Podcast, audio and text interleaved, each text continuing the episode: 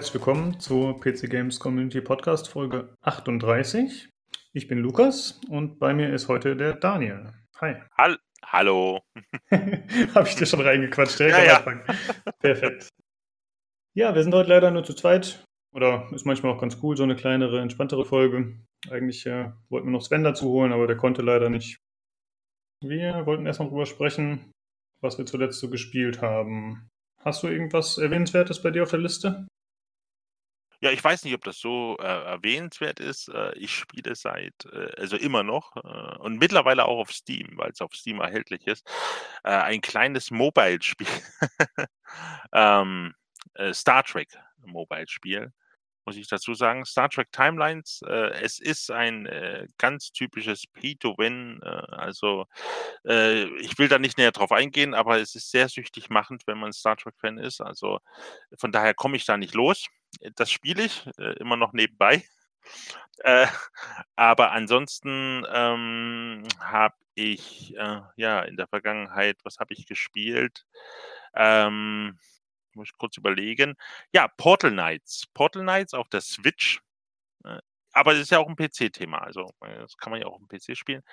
Äh, fand ich sehr gut, muss ich sagen. Ich, für den PC habe ich mir nie gekauft, weil ich irgendwie immer, ähm, ja, es war mir immer von der Steuerung und von dem ganzen Konzept her, das war für mich immer so ein Konsolenspiel und ich wollte das nie am, am PC spielen. Und als es für die Switch rausgekommen ist oder vom ist ja schon ein bisschen länger her, ähm, habe ich mir gedacht, ah, hm, also für die Switch, für eine lange Bahnfahrt ist das schon sehr praktisch, äh, sehr günstig und es ist auch ein ganz, ganz nettes Spiel. Die einzigen der einzige Nachteil ist wirklich die Ladezeiten zwischen den einzelnen Leveln. Man muss relativ häufig zwischen den einzelnen Welten Level sind ja nicht Welten, hin und her reisen, weil man bestimmte Sachen, bestimmte Materialien nur in bestimmten Welten bekommt.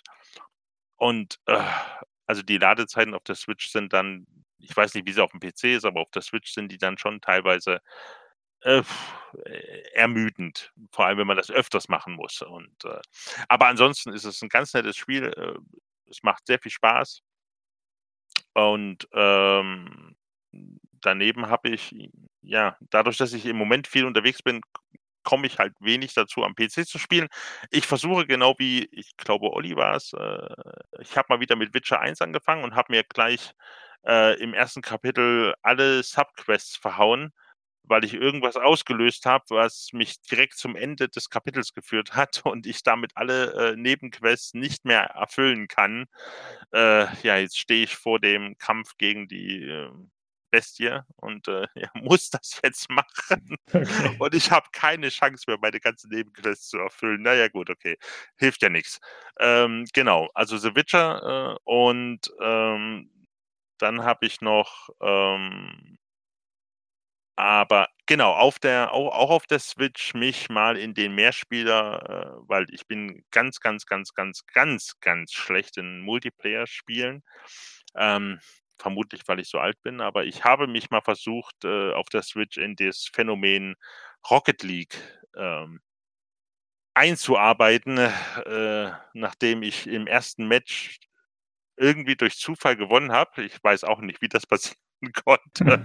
Vermutlich durch die anderen Leute, die damit gespielt haben auf meiner Seite. Äh, ich mich danach belesen habe, dass es doch sehr, sehr hilfreich wäre, die ganzen Tutorials bis zum Ende durchzuspielen. habe, habe ich mir also jetzt vorgenommen, okay, ich werde jetzt erstmal, bevor ich das nächste Online-Match mache, die Tutorials für Rocket League mal spielen. Mhm. Genau. Das war so meins. Ja, wir haben gerade schon kurz vor der Aufnahme darüber gesprochen, über Rocket League. Ich muss sagen, ich habe, glaube ich, keinen in meinem PC-Umfeld, sage ich mal, der Rocket League spielt. Ich habe es mal beim Kumpel ein bisschen auf der Konsole gespielt. Weiß ich gar nicht mehr welche, aber nee, mein Ding ist das nicht so, muss ich sagen. Ich bin schlecht in Autorennspielen, ich bin kein Fußballfan. Ich glaube, das ist so die Kombination, die dann dazu führt, dass man das nicht gerade gut findet. Ich glaube, dass äh, das ist gar nicht mal so ausschlaggebend bei dem, bei dem Rocket League. Also, das ist ja weder Fußball noch Autorennen, das ist ja irgendwas anderes, also so eine Mischung aus. Ja, das ist ja ganz obskur.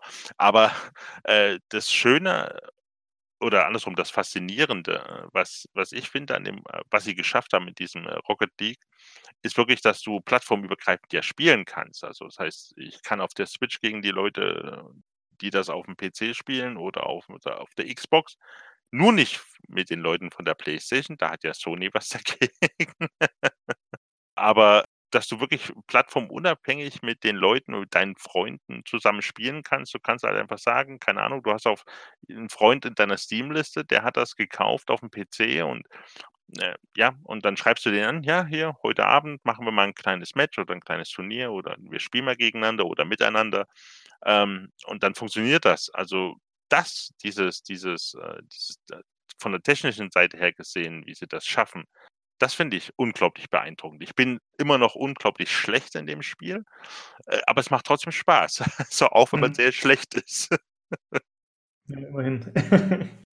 Äh, ich habe eine Frage zu Portal Knights. Ich habe noch nie vorher von dem Spiel gehört. Ich habe mir jetzt, während du erzählt hattest, davon so ein paar Screenshots angeschaut. Äh, was macht das jetzt anders als Minecraft? Ich finde irgendwie ist ja der Vergleich drängt sich ja auf, wenn man die Optik sieht. Ja, natürlich. Also, es ist, äh also, von der von der Optik her oder auch vom vom Spielprinzip ist es 'n Minecraft oder auch 'n Dragon Quest Builders. Ähm, das ist im Prinzip dasselbe.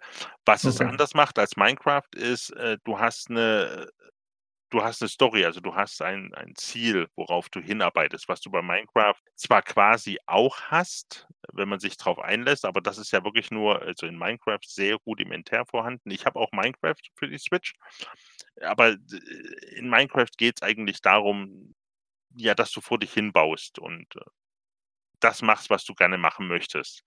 Und in Portal Knights hast du schon so 'ne gewisse Führung, was ja manche Spieler oder was für manche Spieler ja sehr wichtig ist. Du hast 'ne gewisse Führung, du hast verschiedene Welten, äh, also, die die einzelnen, ich sage mal, Level oder Welten sind wesentlich kleiner. Also, du hast nicht eine große Welt wie in Minecraft, sondern viele kleinere. Und es gibt halt nicht alles in jeder Welt, ne? Also, in ich sage mal, in der ersten Welt, in der du anfängst, dann kannst du dort gibt's zum Beispiel Holz, äh, und also, da wachsen Bäume, d da kannst du Holz, äh, ähm, abbauen Mhm. und ein bisschen Stein. In der nächsten Welt, in die du reinkommst, das ist so 'ne Wüstenwelt, da hast du eben keinen Stein und da hast du dafür aber ich keine Ahnung, ich glaube Kupfer, also, irgend 'nen Erz findest du dort. Und, äh, mit den je ja, je mehr unterschiedliche Materialien man dann zusammensammelt, umso unterschiedliche Sachen kann man bauen. Ähm, wobei dir aber im Gegensatz zu Minecraft auch, äh, Portal Knight dir auch immer sagt, ähm, ich sage mal, du hast, ähm du brauchst bestimmte, ähm bestimmte Inventargegenstände, also, Inventargegenstände ist jetzt falsch, ich weiß nicht, wie man's ausdrücken soll. Also, du brauchst 'ne du brauchst zum Beispiel 'ne Werkbank. Also, äh, Mhm. ganz am Anfang baust du 'ne Werkbank und an dieser Werkbank kannst du äh, ähnlich wie bei Minecraft. Also, du kannst bei Minecraft auch ohne irgendwas anderes Gegenstände herstellen, einfach so in der freien Wildbahn, aber hast nur dieses 4 mal 4, äh, Raster. Also, Gegenstände, die größeres Raster benötigen, da brauchst du wieder, ja, halt 'ne Werkbank zum Beispiel. Und bei Portal Knights machen die das vom Prinzip her ähnlich. Das heißt, äh, die größeren Gegenstände kannst du nur an einer Werkbank herstellen, aber die Werkbank, je nachdem, auf welchem Level du diese Werkbank hast, zeigt dir auch an: „Was könnte ich hier herstellen?“ Er zeigt dir also alle möglichen, äh, Rezepte an und zeigt dir auch gleich, was brauche ich dafür, um das herzustellen. Das heißt, du siehst, okay, wenn ich jetzt zum Beispiel meine Werkbank auf das nächste Level upgraden will, dann brauche ich, ich sage jetzt mal 3 Kupfer und zweimal Baumwolle und 10 Holz. Und dann kann ich mir, wenn ich in den Welten weit also, in den Levels weit genug fortgeschritten bin, genau zu 'ner Welt reisen, in der ich schon mal war, wo ich sehe: „Aha, okay, hier wächst Baumwolle, da kann ich das finden oder hier kriege ich Kupfer oder hier kriege ich Holz“ und so weiter und so fort. Also, es ist man muss sich nicht so viel selbst erarbeiten wie bei bei Minecraft. Bei Minecraft spielt man ja quasi eigentlich mit 'nem 2. Screen, wo das Wiki offen ist. Ja, Ah, ja. so ander anders kann man das ja gar nicht spielen, weil du musst ja mal gucken: „Okay, was könnte ich eventuell bauen?“ Weil das Spiel verrät dir ja nix. Also, Ja. das sagt das sagt dir ja gar nicht und das ist genau das, was was Portal Knights macht. Die das das sagt dir halt eben genau, was was kann ich jetzt machen, was könnte ich machen, wenn ich die Rohstoffe habe und welche Rohstoffe dafür brauche ich. Es macht auch von der Spielmechanik sehr viel Spaß. Ansonsten ist es exakt wie Minecraft. Also, in der Nacht sind die Monster stärker und, äh, man muss Häuser bauen und Höhlen graben. Okay, ja. Ich habe gespielt in letzter Zeit Rainbow Six, mal wieder, wie immer eigentlich, äh, immer zwischendrin, von daher nicht so erwähnenswert. Dann noch äh, Planetary Annihilation. Titans. Wo ich letzte Folge schon mal ein bisschen drüber erzählt hatte. Ich habe jetzt wieder erwarten doch weitergespielt. Kennst du das Spiel? Äh, ich wollte dich gerade fragen, ähm, kennst du den Vorgänger Total Annihilation? Ja, habe ich nie gespielt. Aber okay. ich weiß, dass es darauf basiert. okay, ich, das, wäre jetzt mein, das wäre jetzt meine Frage, inwieweit sich das von Total Annihilation äh, irgendwie absetzt oder abgrenzt oder was das neu macht. Kann ich dir so auf Anhieb leider nicht beantworten. Äh, Im Grunde kämpft man halt auf Planeten mit riesigen Einheiten, mit äh, vielen Einheiten. Und äh, man kann sich auch, naja, interstellar ist übertrieben, aber innerhalb dieses Sonnensystems dann bekämpfen, also von Planet zu Planet fliegen, reisen, weiterbauen, kämpfen, Planeten sprengen, was auch immer. Also es ist ziemlich cool. Ich hätte nicht gedacht, dass ich da noch länger dran Spaß habe, aber es ist doch äh, ganz nice. Ich spiele halt die Einzelspielerkampagne auf normal, was im Grunde der einfache, einfachste Schwierigkeitsgrad ist, glaube ich.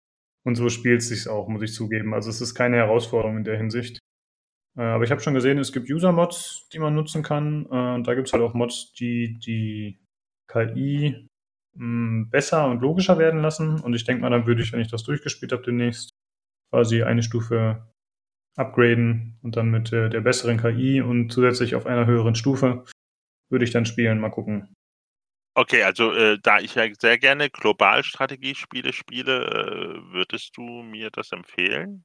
Also Total Annihil Annihil oh Gott, wie auch immer das heißt. äh, Habe ich sehr gerne gespielt. Äh, das war mir aber zu fummelig. Also irgendwann, also da war mir das Mikromanagement, äh, weil, weil das ist für mich sind solche Spiele sind das Makromanagement-Spiele. Also ich, Mhm. keine Ahnung, ich ich habe riesige Armeen, da will ich mich nicht um jede popliche Einheit einzeln kümmern müssen. So, und das war bei Total Annihilation, wie auch immer. Äh, da war die Bedienung einfach fürchterlich, aus meiner Erfahrung. Also, das ist ja schon Mhm, ja, fast, okay. fast Jahrzehnte her, wo ich das zum letzten Mal angefasst habe.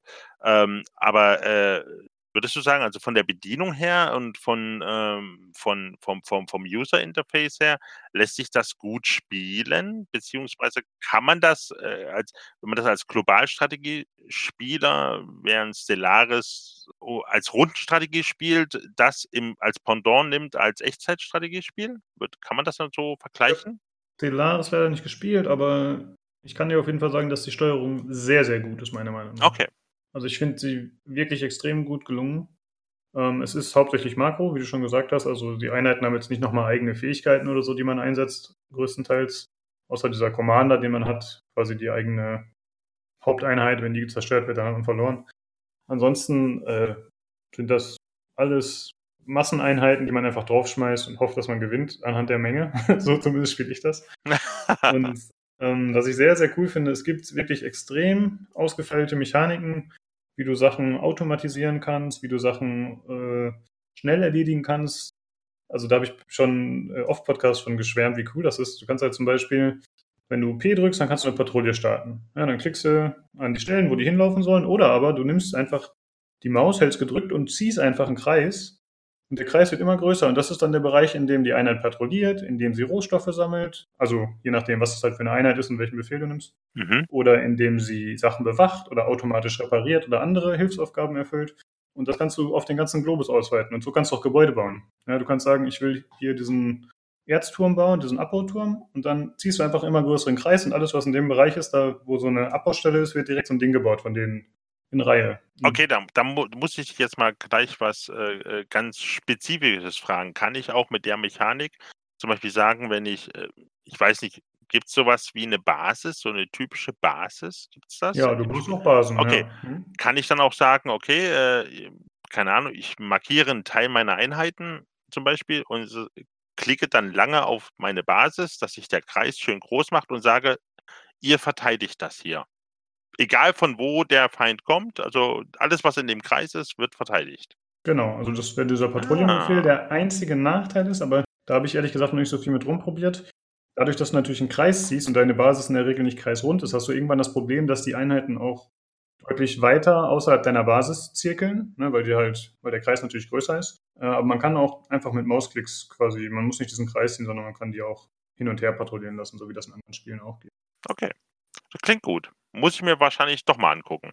Ja, und du kannst äh, Einheiten in Masse bauen, also mit Shift kannst du direkt immer fünf Stück bauen und du kannst sie direkt irgendwo ankommen lassen, direkt irgendwo angreifen lassen, aus der Basis heraus irgendwo reparieren lassen. Also sie machen all das, was du ihnen sagst, sehr, sehr gut. Da war ich echt begeistert von. Und das war auch der Hauptgrund, warum ich es noch weitergespielt habe, weil ich äh, die Kombination doch ziemlich gut finde.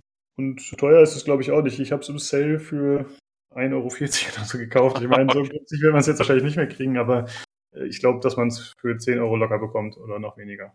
Und das ist echt gut. Sehr schön. Werde ich mir merken. Ach so, ich muss dazu sagen, manchmal gehen die Frames echt in die Knie. Also ich habe eine 1070 und je mehr Einheiten du hast und äh, je nach Zoom-Stufe, also obwohl die Grafik echt nicht super gut ist, ist es halt auch so in etwa Richtung Minecraft, sag ich mal, ein bisschen besser, aber halt auch so klobig eher. Also das ist teilweise schon sehr fordernd, das muss man schon sagen. Aber ich finde, bei so einem Spiel kann man das verkraften, wenn es dann mal auf 30 Frames oder so geht. Ja, vor allem, weil man ja meistens sowieso dann macht Pause und dann guckt man, wie man seine Befehle vergibt. Das habe ich ehrlich gesagt noch kein Mal gemacht. Ich weiß gar nicht, ob das geht. Das wurde im Tutorial nicht gesagt. Ich brauche meine Pause, also ich brauche die Pausefunktion, um Befehle zu. das wäre eigentlich ganz cool, da hast du tatsächlich recht. Ähm, ich google das mal ganz schnell, das gibt. Aber das, wie gesagt, also im Tutorial wurde es nicht gesagt und das finde ich ein bisschen komisch, weil das eigentlich ganz gut gemacht war. Ja, okay, man kann Pause machen. Aber ob man jetzt noch Befehle gibt währenddessen? Keine Ahnung, kann ich dir leider gerade nicht beantworten. Muss man dann mal schauen. Es reicht ja aus, wenn man Pause machen kann, um sich einen Überblick zu verschaffen und zu überlegen, äh, wo schickt man seine Einheiten als nächstes. Ja, das geht auf jeden Fall. Ja. Das ist ja, das reicht ja schon mal aus. Ja, auf jeden Fall war ich sehr begeistert. Hätte ich nicht gedacht, dass mir das Spiel so gut gefällt. Dead Cells habe ich noch ein bisschen gespielt, wie immer. Nichts Besonderes. Ganz kurze Frage zu Dead Cells, weil ich bisher ja nur Gutes darüber gehört habe. Ähm, und äh, es gibt es ja auch für die Switch. Ja, ich muss solche Sachen immer für die Switch kaufen, weil ich halt viel unterwegs bin. Ist das wirklich so gut, wie alle sagen? Ja. Also ich kenne nur die PC-Version, aber die ist fantastisch. Und solange die Switch-Version mit Framezahlen mithält, dann ja. Also aus technischer Sicht habe ich da jetzt nichts Schlechtes gehört. Ah, okay, gut, muss ich es doch wohl, muss ich es wohl doch noch kaufen. Ja, wenn man halt Lust auf so Metroidvania-artige Spiele hat. Ja, habe ich eigentlich, ja. Ja, also es ist wirklich eins der besten in dem Genre, was ich in den letzten Jahren gespielt habe. Gut, dann kommen wir zu dem Leserbrief von Daniel, zu unserem wöchentlichen Leserbrief. Und zwar schreibt er: Hallo ihr, ich bin es mal wieder, euer Super Mail-Schreiber. Von Pratchett gab es sogar mehrere Point-and-Click-Adventures, wenn ich mich recht erinnere. Zumindest eines davon soll auch echt gut gewesen sein. Discworld Nord vielleicht vom Titel her.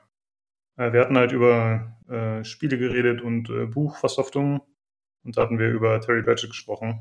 Er meint bestimmt, er meint bestimmt Discworld Noir. Hm? Und das ist der dritte Teil. Es gab davor Discworld 1 und Discworld 2 als äh, klassische Point-and-Click-Adventure.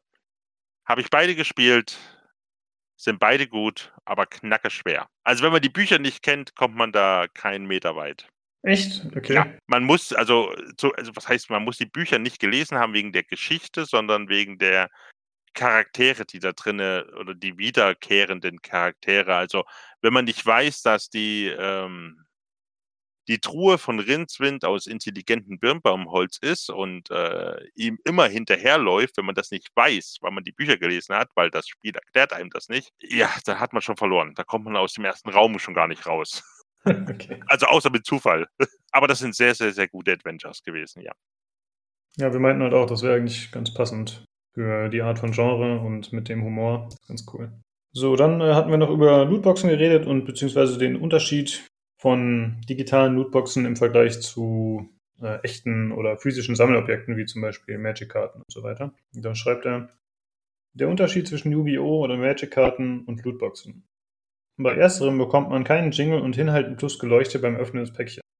Die virtuellen Kisten gleichen damit mehr den Spielautomaten in Pommesbuden oder Casinos deren Mechanismen dahinter bekannt sind. Finde ich tatsächlich ganz interessant. Also habe ich noch nie so gesehen, aber natürlich sind die ganzen Geräusche und äh, die ganzen Animationen und so, die dabei sind, die sollen ja schon ein Gefühl der Befriedigung auslösen und dass man was geschafft hat oder was Gutes bekommen hat. Das stimmt schon. Ich finde gerade Blizzard hat das sehr gut drauf. Äh, hast du Hearthstone zum Beispiel mal gespielt?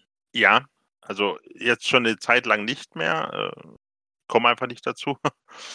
Äh, aber ja, ich äh, ab und an schaue ich, schaue ich auch noch mal in Hearthstone rein. Ähm, ich gehe zwar regelmäßig unter, weil ich einfach nicht die, äh, die neuesten Karten habe dann dafür, aber es macht ja trotzdem Spaß. Aber äh, was er anspricht, ist äh, eigentlich sehr, sehr, sehr richtig, finde ich. Ich sag mal, eine Lootbox ist ja im Prinzip auch nur ein virtuelles Päckchen, vergleichbar mit einem, wenn du für ein Panini-Album ein Päckchen kaufst, irgendwo am Kiosk. Es äh, ist ja im Prinzip dasselbe. Du kaufst irgendwas, weißt nicht, was drin ist. Ja. Und äh, der Unterschied ist aber, dass du äh, bei einem, äh, wenn ich ein Panini-Päckchen kaufe, um da jetzt mal bei dem Beispiel zu bleiben, weil das die meisten kennen, äh, dann hole ich dort fünf Bildchen raus, dann gucke ich in mein Album und sage, ja, Dreier habe ich noch nicht, aber Zweier habe ich jetzt doppelt. Und die zwei, die habe ich trotzdem noch und die kann ich tauschen. Die kann ich, äh, keine Ahnung, gehe ich zu meinem Nachbarn oder zu meinem Kollegen oder auch online. Es gibt ja online genug äh, Tauschbörsen, wo man genau solche Bildchen dann tauschen kann. Äh, und äh, sie sind nicht, sie sind nicht nutzlos für mich. Es sind halt eben für mich dann Tauschobjekte, um genau die mir noch fehlenden Teile zu bekommen. Und genau das fehlt aber bei dem digitalen Pendant. Zumindest, ich wüsste nicht, dass es geht. Also, mhm. ähm, weil wenn ich bei, ähm, äh, bei, bei, bei FIFA zum Beispiel, bei, bei diesem Foot, wenn ich da so ein digitales Päckchen kaufe, ja, dann habe ich das halt und, und ja, dann habe ich das halt. Ich kann aber was anderes außer es haben, kann ich damit nicht machen. Also ich werde es auch nicht mehr los. Ich weiß nicht genau, wie das bei FIFA läuft, weil ich kein FIFA spiele. Also ich kenne das auch nur vom Hören sagen. Bei Hearthstone weiß ich ja zumindest, dass ich die Karten, die ich doppelt habe, äh, die kann ich ja in diesen glaube, das geht noch, äh, in diesen Sternenstaub oder in, äh, äh, zerlegen und kriege dann diese, diese, dieses Element und kann mir daraus dann eben die Karten craften, die ich dann brauche. Das hat ja immerhin noch äh, dann noch einen Sinn. Also das ist ja sowas ähnliches wie Tauschen. Also ich mache aus den Karten, die ich nicht brauche, äh, irgendwas, um die Karten zu bekommen, die ich noch brauche. Ich bin der Meinung, dass man äh, virtuelle Sammelkarten oder Lootboxen nicht mit den realen, um bei dem Beispiel zu bleiben, Panini-Sammeldingern da, dass man das nicht eins zu eins vergleichen kann. Hm. Es wird oft gemacht, weil man sagt, ja, hier, im Prinzip ist es dasselbe. Ich kaufe etwas, ohne zu wissen, was ich bekomme. Ja, das ist richtig. Aber das, was ich mit dem machen kann, was ich dann da kaufe für mein Geld, ist doch anders in der analogen Welt und in der digitalen Welt. Und von daher zieht dieser Vergleich meiner Meinung nach nicht so richtig. Und ich bin auch der Meinung, dass es vielleicht ein bisschen überzogen ist, aber der Grundgedanke ist richtig, so wie es Belgien gemacht hat, die einfach gesagt haben, nein, wir verbieten das. Mhm. Und da bin ich schon der Meinung, dass die Argumentation, die die gebracht haben, durchaus verständlich und richtig ist. Ich sehe das ein bisschen anders. Ich, aber ja gut, die Argumentation ist halt in Ordnung, genau. Ne? Also man kann sagen, okay, das ist deren Meinung, das kann ich auf jeden Fall nachvollziehen, warum die das so gemacht haben. Ich äh, hätte mich wahrscheinlich nicht dazu entschieden, sowas zu verbieten, aber äh, grundsätzlich ist es natürlich gut für die Spieler letzten Endes. Oder je nachdem, was dann danach kommt, muss man mal gucken. Ähm, ich wollte noch sagen, wegen der Verwertung von solchen Sachen. Also meiner Erfahrung nach ist es mittlerweile so, dass wenn man irgendwelche Items doppelt bekommt, sei es zum Beispiel bei Rainbow Six oder bei Overwatch, dann werden die in Credits umgewandelt. Das ist dann auch wieder nur eine Ingame-Währung, mit der du dann theoretisch wieder neue Sachen kaufen kannst. Wobei du natürlich für so ein Duplikat nur einen Bruchteil dessen erhältst, was es in Anführungsstrichen wert ist. Also wenn du es halt mit Credits kaufen würdest, mit dieser Ingame-Währung, die du ja spielen kannst, dann sag ich mal, zahlst du halt 4000 und wenn du es dann als Duplikat bekommst und das dann quasi eingemottet wird, dann kriegst du vielleicht 300 oder so. Also es ist auf jeden Fall so ein Verhältnis, dass es eigentlich immer, wenn du was doppelt bekommst, dass es auf jeden Fall in Anführungsstrichen finanziell für dich schlechter aus das klassischste Beispiel wäre ja wirklich Hearthstone, weil es ein Sammelkartenspiel ist. Warum bietet äh, Hearthstone es nicht an, dass du innerhalb des Spieles doppelte Karten tauschen kannst mit Mitspielern oder mit, mit, mit, mit Leuten in deiner Freundesliste zum Beispiel? Ja, wäre ja möglich. Also könnte es ja machen. Ja, wäre auf jeden Fall super cool. Warum bieten sie es nicht an? Warum? Weil sie dann viel weniger Kartenpakete verkaufen. Ganz genau.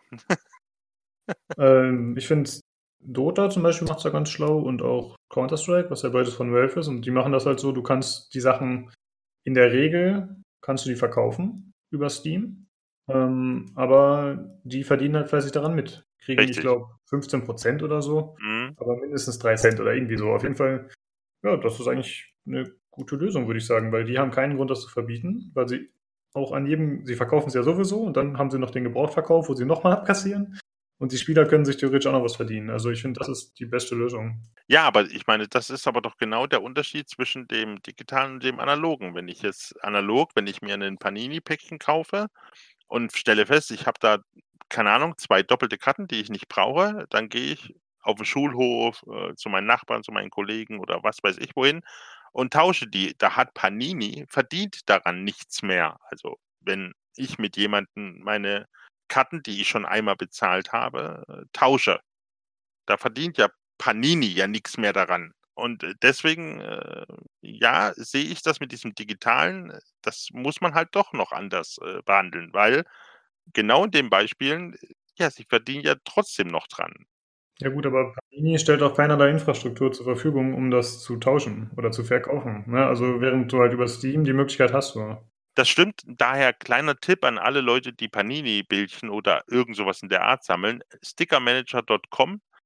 Ich verdiene da nichts dran. Das ist sowieso eine kostenlose Plattform. Aber die macht genau das online, was äh, Panini nicht hinbekommt. Also was die schon, also die haben irgendwie, gibt es da in dem Panini-Forum, gibt es eine eine Abteilung, wo du tauschen kannst. Das funktioniert hinten und vorne nicht. aber Stickermanager.com, also wer äh, versucht, sein Panini-Album vollzukriegen oder sein Rewe-Sammelalbum oder weiß der Heinrich was, äh, dort anmelden. Das kostet gar nichts. das funktioniert auch ganz hervorragend. Also das kann ich nur empfehlen. Bist du Panini-Albensammler oder warum bist du da so drin? Ja, ne, ich mache das ich mache das jetzt seit äh, seit der also, ich habe das früher nie gemacht, aber seit der WM 2014 mache ich das, weil da in dem Jahr ist mein Sohn geboren worden. Und, äh, ich habe dann irgendwann mal gesagt: „Na ja, ich sammle ich ich habe sowieso so einen so 'n kleinen Sammeltrieb, also so so einen leicht ausgeprägten Sammeltrieb und, äh, habe dann gesagt: „Okay, äh, in dem Jahr, wo mein Sohn geboren wurde, da war auch Weltmeisterschaft“ und gut, das wusste ich damals noch nicht, dass wir dann auch noch Weltmeister werden, ne? Äh, und da habe ich dann angefangen, halt das Album voll zu machen und dann dachte ich: „Okay, kann ich ja, wenn er 18 wird, äh, ihm das Album mal vererben, äh, aus dem Jahr, wo er geboren wurde.“ Und seitdem mache ich das dann jedes Jahr oder alle zwei Jahre quasi, Ja, wenn cool. EM oder WM ist. Ja. Okay, äh, wir sind etwas abgeschwiffen, Ja, aber ja, genau. Entschuldigung. den Leserbrief. Ne, ach, kein Problem. Äh, und dann schreibt Daniel weiterhin: „Äh, und wo ich bei Ton bin. Was für ein Soundtrack von einem Spiel hat euch denn so gut gefallen, dass ihr Gänsehaut bekommen hattet? Ich fand ja die Musik von Zelda Ocarina of Time klasse. Besonders der Waldtempel hat mir durch die Musik Gänsehaut bereitet. So sehr, dass ich, dass ich es gehasst hatte, ihn aufsuchen zu müssen.“ Äh, ich habe mir ein paar Sachen aufgeschrieben. Ich habe jetzt den Vorteil gegenüber Daniel, dass ich schon ein bisschen recherchiert habe und äh, dadurch gute Sachen habe quasi. Äh, nicht alles davon hat mir wirklich Gänsehaut bereitet, aber das sind auf jeden Fall Sachen, die ich sehr, sehr gut fand, äh, Soundtracks in Spielen. Und zwar habe ich aufgeschrieben Hotline Miami 1. Fand ich sehr, sehr gut. Das ist ja so ein treibender Synthi-Sound elektromäßig, der echt gut nach vorne schiebt. Das ist sehr, sehr cool in Verbindung mit dem Spiel. Dann habe ich äh, Ori and the Blind Forest, was einfach ein fantastisches Spiel ist und die musikalische Untermalung ist, die ist wirklich gänsehautmäßig, die ist wirklich mega gut. Morrowind, das Main-Theme, habe ich mir aufgeschrieben.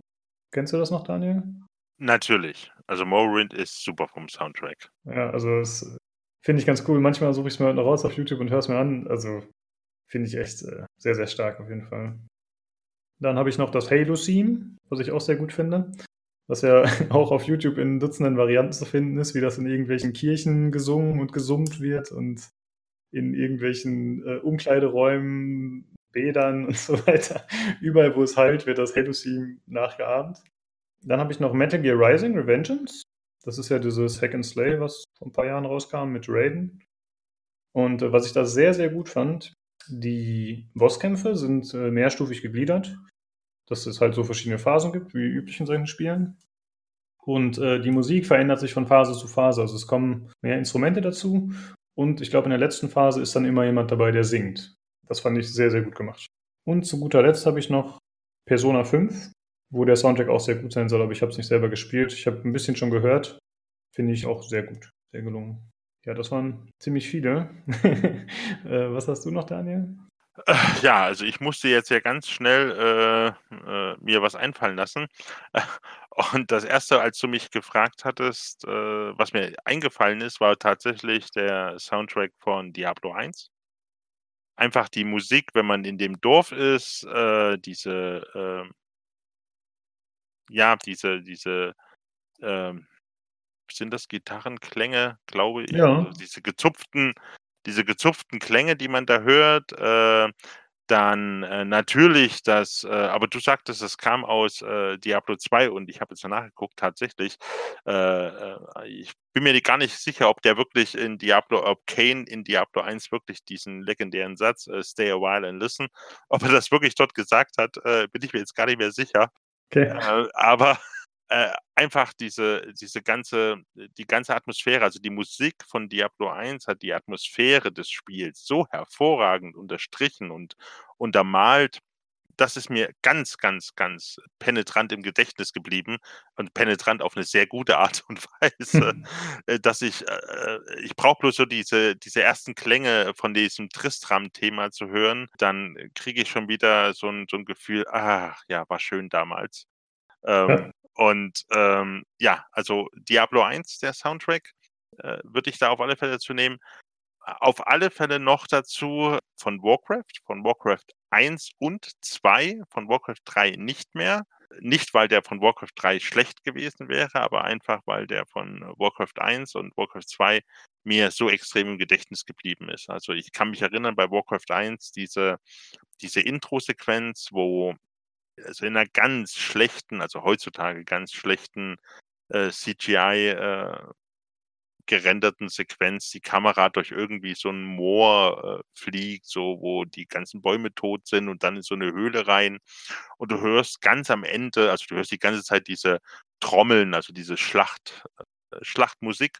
Und ganz am Ende, äh, äh, kommst fliegt die Kamera auf so 'ne auf so 'ne Tür zu und die macht sich auf und dann heißt dann sagt so 'n Sprecher: „Welcome to the world of Warcraft.“ Und, äh, so dieser Tiefe in diesem Tiefen, das das ist episch. Also dieser diese einfach nur diese diese Worte, die der da sagt in in diesem, äh, in, äh ja, untermalt von dieser Musik. Das weiß ich noch wie heute, wo ich das zum 1. Mal gesehen habe, saß ich vorm Rechner und habe gedacht: „Mein Gott, besser wird Computerspielen nie, nie, nie.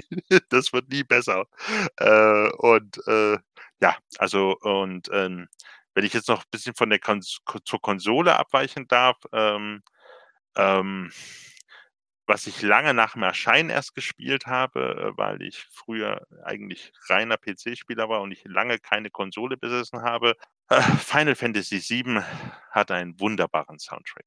Also, Mhm. das ist, äh, ja Final Fantasy allgemein, also die ganzen Spiele haben einen ganz hervorragenden Soundtrack, zumindest die, die ich bisher gespielt habe. Und, äh, Final Fantasy VII, da könnte ich mich reinlegen. Also das ist, äh das können die Japaner. Also, das können sie wirklich gut.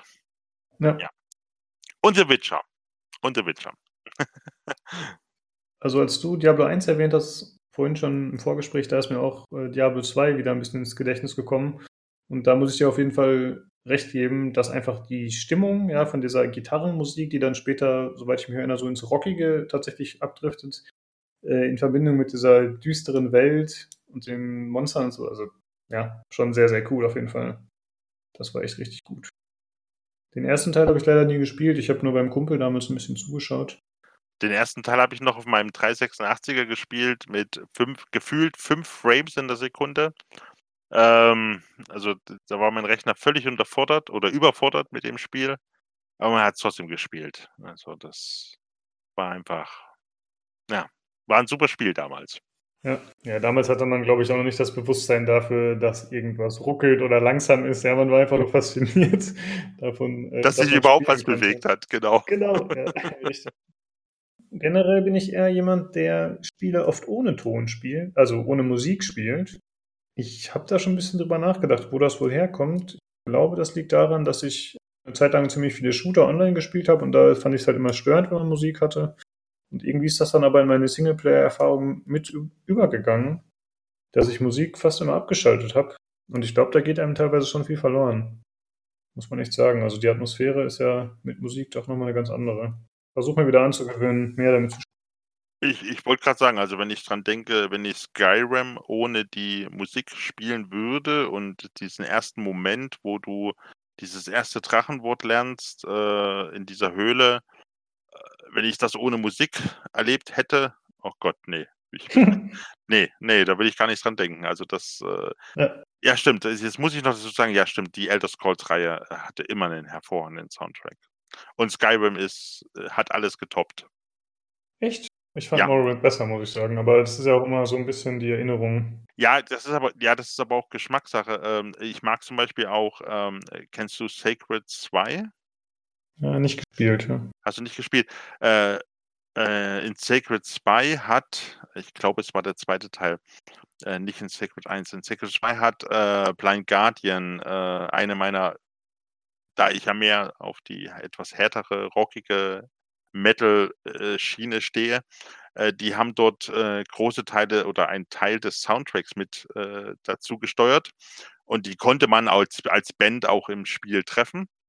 Die haben einen Song in diesem Spiel beigesteuert oder den der wurde auch später auf 'nem regulären Album veröffentlicht, auf'm Album von der Song ist genial. Also, selbst wenn du den ohne das äh, ohne zu wissen, dass der aus diesem Spiel stammt eigentlich oder dass der für dieses Spiel geschrieben worden ist, äh, wenn du dir den anhörst, das ist so ein epischer Fantasy-Kracher, sage ich jetzt mal. Also, du du spürst der Song fängt an und du spürst genau: „Oh, jetzt bist du in so 'ner Herr der Ringe, äh, äh, Fantasy-Welt mit, keine Ahnung, große Bedrohung und, äh, äh, alles hängt an einem Menschen und, äh, der muss die Welt retten“ und und, äh, das ist schon äh, das ist schon sehr, sehr gut. Also, ich muss ich ich brauche Musik in Spielen. Also, das Mhm. ist ne, also, ohne o ich stelle sie zwar immer relativ leise, weil's mich 'n bisschen stört manchmal, also, in manchen Spielen, aber ganz aus schalte ich's nie.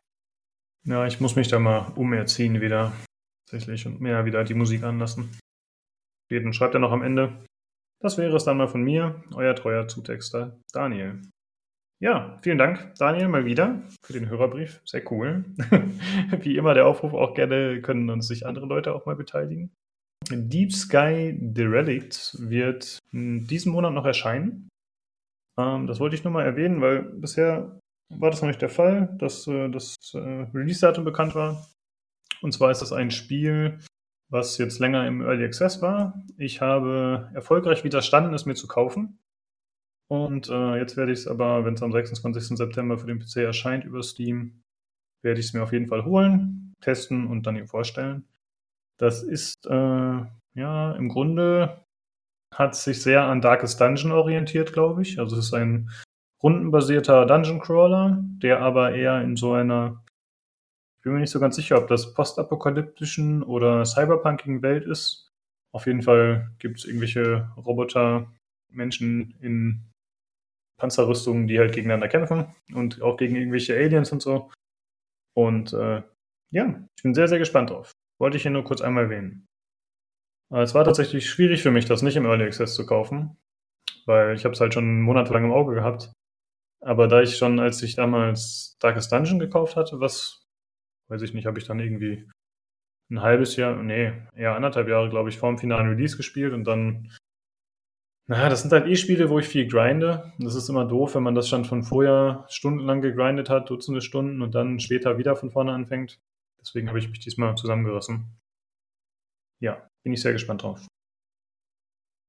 Hm, dann wollte ich eine Sache mit dir besprechen und das wäre auch schön gewesen, wenn Sven dabei gewesen war wäre. Äh, und zwar geht's um das PCGames.de Forum und da um 2 spezielle Themen. Und zwar, äh, gibt's, ja, schon seit Jahren wahrscheinlich mittlerweile, äh, gab es einen Thread, wo sich die Leute über Politik ausgelassen haben, ähm, was dann natürlich relativ häufig, äh, entglitten ist, sage ich mal. Man hat da auch sehr festgefahrene Parteien, also die Leute, die klar links zu verordnen sind und die Leute, die auch eher rechts einzusortieren sind, äh, ohne das jetzt mal bewerten zu wollen. Und, äh, dann gab's vor 'n paar Monaten 'ne Umfrage, wo gefragt wurde, ob die User dafür sind, dass dieser Thread weiterhin bestehen bleiben darf, beziehungsweise ob die User dafür sind, dass weiterhin politische Themen zugelassen werden. Äh, wie hast du damals abgestimmt oder hast du überhaupt abgestimmt dazu? Ne, also ich habe nicht abgestimmt. Äh, ich muss aber dazu sagen, dass das auch an mir vorbeigegangen ist. Also, ich habe von dieser Abstimmung auch nix mitbekommen. Okay. Aber ich hätte mit „Ja“ gestimmt. Also, ja, es wäre schön, wenn das, äh, weiter Bestand gehabt hätte. Mhm. Genau, das war auch, äh, meine Abstimmung, wie ich damals abgestimmt habe. Vor 3 Monaten, glaube ich, war das erst. Und, äh, es war dann noch so, dass irgendwie mit 16 zu 14 Stimmen, sage ich mal also 'n paar haben sich enthalten, aber ich glaube, 16 Leute haben gesagt: „Okay, ja, wir wollen die Themen weiterhin haben.“ Und der Rest hat dann gesagt: „Ne, äh, ich möchte, dass Politik aus dem Forum verbannt wird, zumindest in dem Ausmaß.“ Und, äh, dann war's so, dass vor 'n paar Wochen jetzt der Thread geschlossen wurde, in dem die Leute sich dann immer gegenseitig gebasht haben und ihre politischen Meinungen sich aufgetischt haben. Und das hat dann dazu geführt, dass die natürlich ihre Diskussionen direkt ausgelagert haben und irgendwelche Zweck äh, Threads zweckentfremdet haben, die überhaupt nichts damit zu tun hatten. Und, äh, dann habe ich meinen Fehler verstanden. Ich wollte in die Zeit zurückreisen und sagen: „Nein, verbietet politische politische Themen.“ Ja, also, mich hat's schon hart genervt, muss ich sagen, dass die Leute sich jetzt überall angehen. Ähm, ja. Nein, nein, das ist das ist ja eigentlich eigentlich ist das ja kein Fehler. Also, ich sage mal, ähm erst mal muss man ja sagen, wenn Leute sich, äh, politisch über politische Themen, egal welcher Ansicht sie sind, äh, diskutieren darüber dann ist das ja begrüßenswert erst mal in erster äh, erster Linie. Und sei das nun, weil das Leute sind, die gerne Videospiele spielen und sich deswegen in einem Forum wie PC Games, äh, über Politik unterhalten, weil sie sich halt dort treffen oder weil sie gerne, keine Ahnung, Eierplätzchen backen und sich dann bei Chefkoch treffen im Forum. Das ist erst mal wurscht. Äh, solange ich bin ich bin ich bin kein Freund davon, wenn man sagt: „Ja, wir sind hier ein Spieleforum, ein Fußballforum, ein Kochforum und deswegen erlauben wir hier keine oder wollen wir hier keine politische Diskussion.“ So, Bums. Und das mag ich nicht, weil jeder, der irgendwo aktiv ist, hat auch gehe ich jetzt zumindest davon aus äh, die meisten Leute zumindest haben auch eine politische Meinung über irgendwas. Und wenn man sich halt irgendwo trifft, weil man gleiche Interessen hat, wie zum Beispiel Computerspiele und man trifft sich dann halt eben im PC Games Forum, ja, dann kann man doch dort auch, ähm, seine Meinungen diskutieren, solange man es diskutiert und sich nicht gegenseitig anschreit. So, ähm, und das, was ich in dem in diesem Thread, äh, bisher mitbekommen habe ich gebe zu, ich habe auch nicht alles gelesen, äh, ja, hat mir auch nicht alles gefallen, was dort geschrieben wurden, also aber da muss ich halt sagen: „Ja, okay, gut, das ist halt äh, da hat halt jemand 'ne andere politische Meinung als ich selber, das muss ich akzeptieren.“ Äh, deswegen leben wir in 'nem demokratischen Land, da darf jeder seine Meinung haben und die darf er auch schreiben und die darf er auch sagen und, äh, äh, und ja, ich muss es ja nicht lesen, wenn's mir keinen Spaß macht, aber, äh, wenn ich ich sage mal, nur halbwegs politisch in interessiert bin, dann sollte ich eigentlich auch, ähm, ähm, so weit gefasst sein geistig, dass ich auch mit Leuten diskutieren kann oder mich mit Leuten unterhalten kann, die eine andere, äh, politische Ansicht oder Meinung haben als ich selber. Weil darum geht's eigentlich bei Politik. Politik besteht daraus darin, dass man äh, dass man miteinander diskutiert. Das ist eigentlich das das Kern der Kern von Politik, dass man diskutiert, dass man Meinungen austauscht, dass man äh, dass man über Probleme redet. Und wenn am Ende was Gutes bei rumkommt, ja, dann haben wir alle was davon. Ja, und wenn nicht, dann nicht. So. Und aber ja, aber es einfach zu sagen: „Ja, wir sind jetzt hier ein wir sind ein, äh, weiß ich nicht“ wie gesagt, wir sind halt ein Kochbuchforum wie bei Chefkoch und deswegen gibt's bei uns hier keine politischen Diskussionen, eig ist meiner Meinung nach genau der falsche Weg, weil es gibt überall in in unserer Gesellschaft, die die potenzielle Möglichkeit, dass sich Leute über Politik unterhalten. Das ist genauso wie wenn ich äh, wenn ich Weihnachten nach zu meiner Familie nach Hause fahre oder zu meinen Schwiegereltern nach Hause fahre, ähm, und wir sitzen Weihnachten am, äh, Heiligabend am Abendbrottisch und, äh, äh, ja, und quatschen beim Essen. Ja, da reden wir auch nicht nur über 'n Weihnachtsmann. Also, äh, da reden wir auch Ja, über über über Gott und die Welt und und da gibt gibt's auch politische Themen, die man bespricht. Und da ist man auch nicht mit Onkel Werner und oder Tante äh, Frieda äh, einer Meinung, nicht, zumindest nicht immer. Und äh, trotzdem heißt es ja nicht, dass man nicht ein schönes Weihnachtsfest miteinander verbringen kann, nur weil man anderer politischer Meinung ist. So, was ich sagen will, ist äh, einfach Diskussionen im Keim zu ersticken, einfach weil man sagt, äh, wir wollen das hier nicht haben, ja, der Betreiber der Seite darf das machen, das ist ein gutes Recht. Ich halte es aber für nicht richtig. Grundsätzlich stimme ich dir zu. Aber das große Aber ist, dass die Leute einfach keinerlei Gesprächskultur haben, gefühlt, und dass sich einfach nur also, es geht ja noch nicht mal darum den mit dem anderen zu diskutieren, wie du sagst, oder den dem anderen den anderen zu überzeugen, sondern es geht nur darum, ihn klein zu machen, ihn in eine bestimmte Ecke zu stellen, ihn irgendwie fertig zu machen, diskreditieren vor anderen. Und ich habe das Gefühl, dass also, ich habe, wie du schon gesagt hast, du hast den Thread nicht komplett gelesen. Ich definitiv auch nicht, weil das nervt mich irgendwann einfach nur noch. Ich gucke da halt ab und zu mal rein und dann kann ich mich manchmal kurz begeistern, aber ich äh, steige dann auch schnell wieder aus.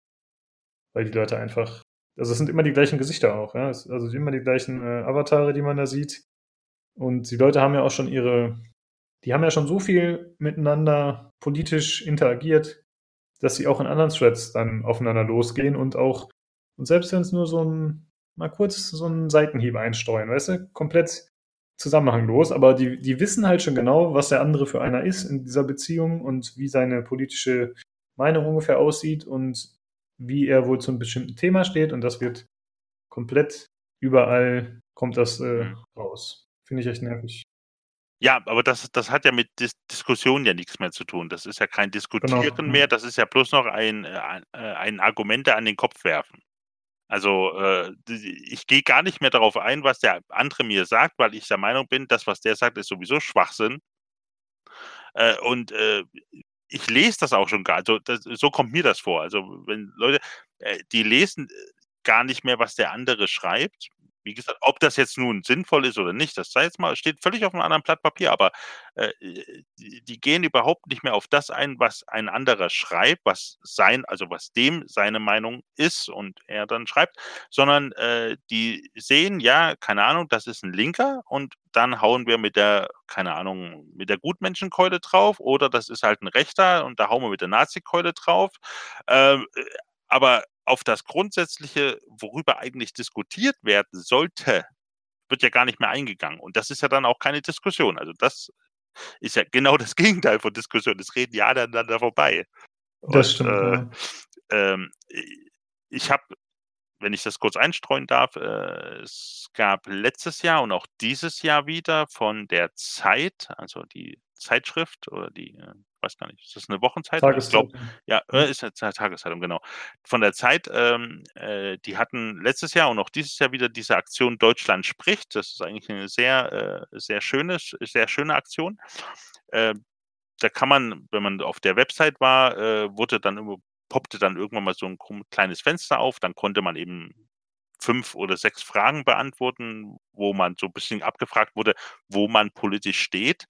Und zu einem bestimmten Zeitpunkt, das ist meistens im Sommer gewesen, also ist dies Jahr schon vorbei, äh, wurde man dann, wenn man wollte, wenn man dazu gestimmt hat, mit irgendjemanden äh, zusammengebracht, der in derselben Gegend wohnt wie man selber, der aber sagen konträre politische Meinung, also der sozusagen genau das Gegensätzliche angeklickt hatte.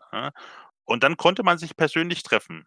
Und dann mhm. konnte man sozusagen sich einfach sagen, ja, wir treffen uns mal im Café oder in der Kneipe und äh, zwei Stunden und wir quatschen einfach mal von Person zu Person, ganz persönlich miteinander diskutieren das mal.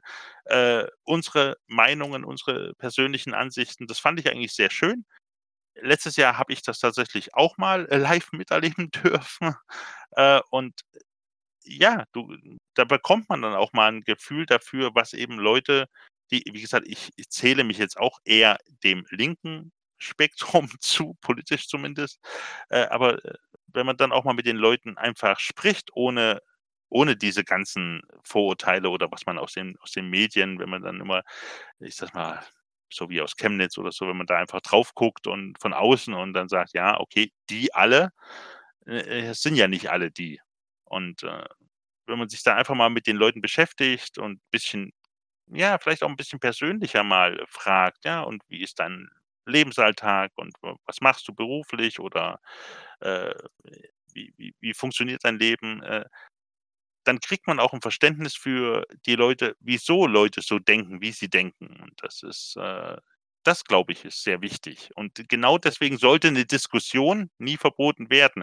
Natürlich, wenn sie, ich sag mal, wie in dem Falle vielleicht äh, ausartet äh, in eine Nicht-Diskussion, sondern in, nur noch in ein gegenseitiges an den Kopf werfen von äh, ja, Worthülsen und Plattitüden, ja gut, dann hat es ja auch keinen Sinn mehr. Ich wollte noch sagen, ich finde halt, das, was du gesagt hast, stimmt auf jeden Fall, ne, dass man einfach auf den anderen mehr eingehen kann und da mehr verstehen dann auch kann. Aber das Problem ist natürlich auch, dass man eben nicht sich gegenüber sitzt, sondern halt im Forum eigentlich anonym agiert, selbst wenn man da seinen Avatar hat und die Leute anhand dessen identifizieren können. Aber das ist einfach was anderes als eine direkte Unterhaltung oder Diskussion. Das stimmt, aber man sollte, wenn man, ich sag mal, wenn man eine ernsthafte Diskussion führt, und ich sage mal, ein politisches Thema ist in meinen Augen zumindest eine ernsthafte Diskussion, oder zumindest eine ernsthafte Thematik, dann sollte man immer so argumentieren oder auch in einem Forum so schreiben, wie wenn ich jemanden genau gegenüber sitzen würde und ihm das ins Gesicht sage. Mhm. Also ja, so, so sollte man das auch in einem Forum schreiben. Ne, das wäre auf jeden Fall das Allerbeste. Wobei ich dazu geben muss, das mache ich auch nicht immer. Je nachdem, Nein, was so ich, ich ja auch nicht, also ich gebe es ja zu, aber äh, man sollte sich vielleicht immer wieder mal in den Kopf oder ins Gedächtnis zurückrufen, äh, wenn man so diskutiert, äh, dass man eben so schreibt wie, ja, wenn derjenige, dem ich das jetzt schreibe, mir genau gegenüber sitzen würde, würde ich ihm das, was ich jetzt schreibe, auch genauso ins Gesicht sagen. Dann ist schon viel gewonnen, wenn man zumindest mal darüber nachdenkt. Ja, kann man auf jeden Fall so festhalten. Jetzt kann man nur noch hoffen, dass äh, vielleicht jemand von den Politikstreithähnen aus dem Forum den Podcast hört. das ist jetzt die Frage. Dann könnten wir vielleicht äh, ja, die, das Benehmen umkrempeln innerhalb weniger Tage. Das wär's. Man darf ja noch hoffen. Ja, genau. Bei der Politik gibt es auch immer diese Mediationsstellen. Also ich biete mich da an. Sehr gut, ja. Mediator da. Nee. Genau. Schön, äh. Ich habe gerade nochmal nachgeschaut. Du hattest übrigens doch recht. Die Zeit ist eine wöchentliche äh, Zeitung. Ich habe mich getan. So, dann kommen wir nochmal zu einem anderen Forum, äh, ja, Forum-Thema, beziehungsweise auch einer News, die, finde ich, äh, indirekt damit zu tun hat, was wir gerade besprochen haben. Und die hat auch wieder, genau wie dieses Politikthema, eine große Kontroverse ausgelöst und was auch immer zu vielen Unterhaltungen, Klicks, Diskussionen führt, was ja, ich glaube, PC Games immer gut gefällt. Oder jeder Zeitschrift wahrscheinlich. Oder jeder Online-Seite, die halt über Werbung Geld verdient. Und zwar ging es darum, dass äh, Netflix ja jetzt eine äh, The Witcher-Serie plant. Und da ist schon dieser Henry Cavill, oder wie auch immer er heißt, der Superman-Darsteller, der ist schon als Geralt gesetzt. Und jetzt sieht es so aus, dass sie für die Besetzung der Siri eine Schauspielerin suchen, die entweder schwarz ist oder einer anderen ethnischen Minderheit angehört. Anscheinend gibt es da so einen geflügelten Begriff, den habe ich vorher noch nie gehört, der heißt Bami oder Bame. Ja, auf jeden Fall sieht es jetzt so aus, dass sie überlegen, dass eben Siri nicht von einer Weißen gespielt wird, was natürlich auch äh, zu einigen Diskussionen geführt hat. Ich finde, da müssen wir jetzt gar nicht so weit drauf eingehen, weil, ja, wie gesagt, das ist so ein bisschen ähnlich wie mit dem Politikthema. Die Leute wollen halt ihre Agenda durchdrücken oder ihre Meinung. Äh, aber ich würde gerne deine persönliche Meinung dazu hören. Was hältst du davon, von dieser Entscheidung, falls es so kommen sollte, wohlgemerkt? Also das äh, ist für mich wesentlich unproblematischer als Henry Cavill als äh, Geralt. Mhm. Weil, also ich habe die Bücher gelesen. Ich glaube, ich habe auch alle gelesen, zumindest alle, die ich kenne. Äh, bin mir jetzt nicht ganz sicher. Und in keinem äh, dieser Bücher wird äh, die ethnische Herkunft von Siri äh, beschrieben. Also es wird nie gesagt in den Büchern, das ist eine weiße, das ist eine schwarze, das ist eine, keine Ahnung, eine Roma oder was weiß ich was. Das wird nie gesagt. Also in den Büchern steht das nicht fest. So, in den Computerspielen hat man halt gesagt, ja, okay, ist halt eine Weiße, okay. Das ist halt so. Ähm, von daher kann mir nichts egaler sein, als das, wer die Siri spielt. Ne? Also, solange die Schauspielerin das gut spielt und, äh, das gut macht, ähm, ähm, ist mir das völlig wurscht, äh, ob das 'ne Schwarze ist, 'ne Asiatin, äh, oder 'ne Roma oder was weiß ich, 'ne Italienerin oder wo auch immer sie herkommen mag. Äh, was mich persönlich noch also nicht stört, aber wo ich die meiste Befürchtung habe, ist tatsächlich wirklich, äh, Henry Cavill als, äh, ähm als als Geralt, äh, weil ich nicht weiß, ob die Maske schon so weit ist, äh, ihn so hinzubekommen, dass er aussieht wie der, äh, Geralt, den ich aus den Spielen kenne und leider muss er sich daran messen. Ich weiß, das ist nicht ganz gerecht und, äh, äh, ja, das ist aber das ist halt mein Bild von Geralt, was ich habe im Kopf. Den habe ich den spiele ich seit 10 Jahren, äh, als als Spielfigur und, äh, der sieht immer gleich aus und ich möchte auch, dass er in der Serie genauso aussieht wie im Spiel. Und, äh, ja, das ist weil, äh, das habe ich einfach so im Kopf. Das ist genauso wie wenn, äh, ähm wenn ich, ähm wenn ich mir heute heutzutage, äh, 'ne Sherlock-Folge angucke und da, ähm, äh, ja, den, ähm es fällt mir der Name des Schauspielers nicht ein. Benedict Äh, Cumberbatch? ne, der andere, der den, äh, Robert Watson Downey Jr. ne, den der den Ach so. Watson spielt der den Watson spielt, ähm, der hat ja auch den den in den Hobbit-Filmen den, äh Mhm. äh, den, äh, ja, Bilbo gespielt. Und jedes Mal, wenn ich jetzt Herr der Ringe lese und irgendwo Bilbo auftaucht, dann habe ich dieses Bild vor Augen, also ihn als als Bilbo, ne? Ja. Das hatte ich davor nie, logisch, weil's davor die Filme noch nicht gab und dann sah bei mir Bilbo immer quasi so aus wie in den Hob also in den Herr der Ringe-Filmen, ne, der alte kleine Hobbit. Ähm, und ja, aber das ist halt so so 'n ganz persönliches Ding. Ich habe jetzt nix dagegen, dass, äh, Henry Cavill, äh, den Geralt spielt. Er wird das wahrscheinlich ganz gut machen. Ich hoffe, besser als Superman. Viel schlechter geht ja auch nicht, aber wahrscheinlich sind auch die Drehbücher besser. Also ich meine, das war ja nun nicht seine Schuld, dass die Filme so schlecht waren. Also, als er als Schauspieler konnte ja da nix dafür. Und, ähm, äh, deswegen, ob die Serie nun, ja, weiß, schwarz, lila, blau, grün ist, äh, das ist mir so was von egal. Wie gesagt, in den Büchern wird's sowieso nicht erwähnt. Das ist seine Ado Adoptivtochter, also er hat sie irgend oder irgendwie adoptiert. Ich weiß nicht, ob der of offiziell adoptiert oder nur so, äh, gefunden und halt eben, weil sie alleine war, aufgezogen hat. Aber es wird nie gesagt, wo sie herkommt. So, Mhm. und von daher, ja, kann sie ja von überher herkommen. Also, ich bin in der Witcher-Story nicht so drin. Ich habe halt im Forum von einigen Leuten gelesen, dass sie die Tochter des aschweißen Königs ist oder so in der Richtung. Ja, und Also wo liegt das Königreich? Das weiß auch keine Sau. So. Ich wollte nur sagen, ich finde interessant, dass du, äh, einerseits sagst, bei Geralt ist dir das wichtig, aber bei Ciri ist es dir dann komplett egal, weil du dich mit ihr nicht so identifizierst oder sie nicht so viel gesehen hast, oder? Ja, es ist nein, das ist mir auch bei Geralt nicht wichtig. Ich meine aber Geralt ist halt die Figur, die wir gespielt haben in den Spielen. Ciri war immer nur 'ne Nebenfigur, also die taucht immer auf, die war auch wichtig. Äh, aber Geralt war halt immer die Spie die Figur in den Spielen, die man selber gespielt hat und, äh, ja, da möchte ich schon gerne, dass die so aussieht, wie im Spiel sie ausgesehen hat, also so wie ich sie in Erinnerung habe. Äh, ja, wird sie nicht, vermutlich, aber aber ich sage mal, also wenigstens, äh, schlohweiße Haare möchte er schon haben, weil das steht zumindest schon in den Büchern. Das ist das Hexermarkenzeichen, also das Ja. möchten sie hinkriegen. Ich bin mal gespannt, wie sie das machen mit seinen Augen, ob sie da Ja. nachbearbeiten, Kontaktlinsen benutzen, weil das ist ja schon 'ne hohe Gefahr, dass jemand dann irgendwie komisch aussieht in so 'ner echten Serie, wenn der so Katzenaugen hat. Aber gut, das kann man ja heutzutage per CGI, das das geht ja Ja. ganz gut. Man kann auch per CGI Superman den Bart entfernen. War das nicht so? Ja, genau. Das hat dann ja gut funktioniert. Meine Meinung zu dem Thema: Ich bin jetzt kein großer Witcher-Fan. Ich habe zwar Witcher 3 ein bisschen gespielt und auch Ciri dort gesehen, aber ich habe es jetzt nicht so lange und intensiv gespielt und ich bin auch kein Fan. Ich bin auch kein Leser der Bücher.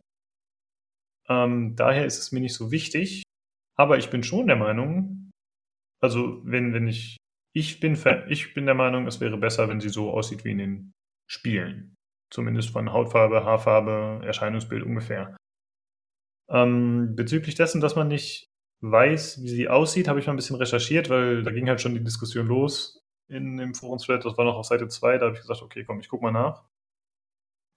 Ähm, und zwar habe ich herausgefunden, dass 1992 erschien die Kurzgeschichtensammlung Das Schwert der Vorsehung von dem Originalautor.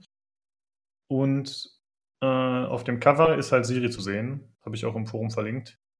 Das Bild. Und da ist sie halt ja, weiß mit weißen Haaren oder blonden Haaren, je nachdem. Ähm, und das ist ja das, das ist halt die Original-Erstveröffentlichung. Zumindest habe ich das so verstanden. Also das scheint das originale Cover zu sein. Und äh, ja, demnach hat sich der Autor schon gedacht, wie sie aussehen soll, weil ich denke schon, dass er das Cover seines eigenen Buches abgesegnet haben wird.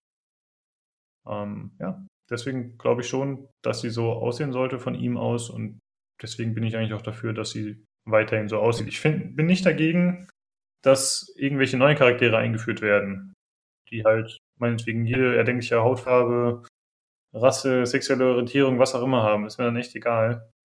Aber ich finde nicht, dass man bestehende Charaktere so verändern soll. Joa, just two cents.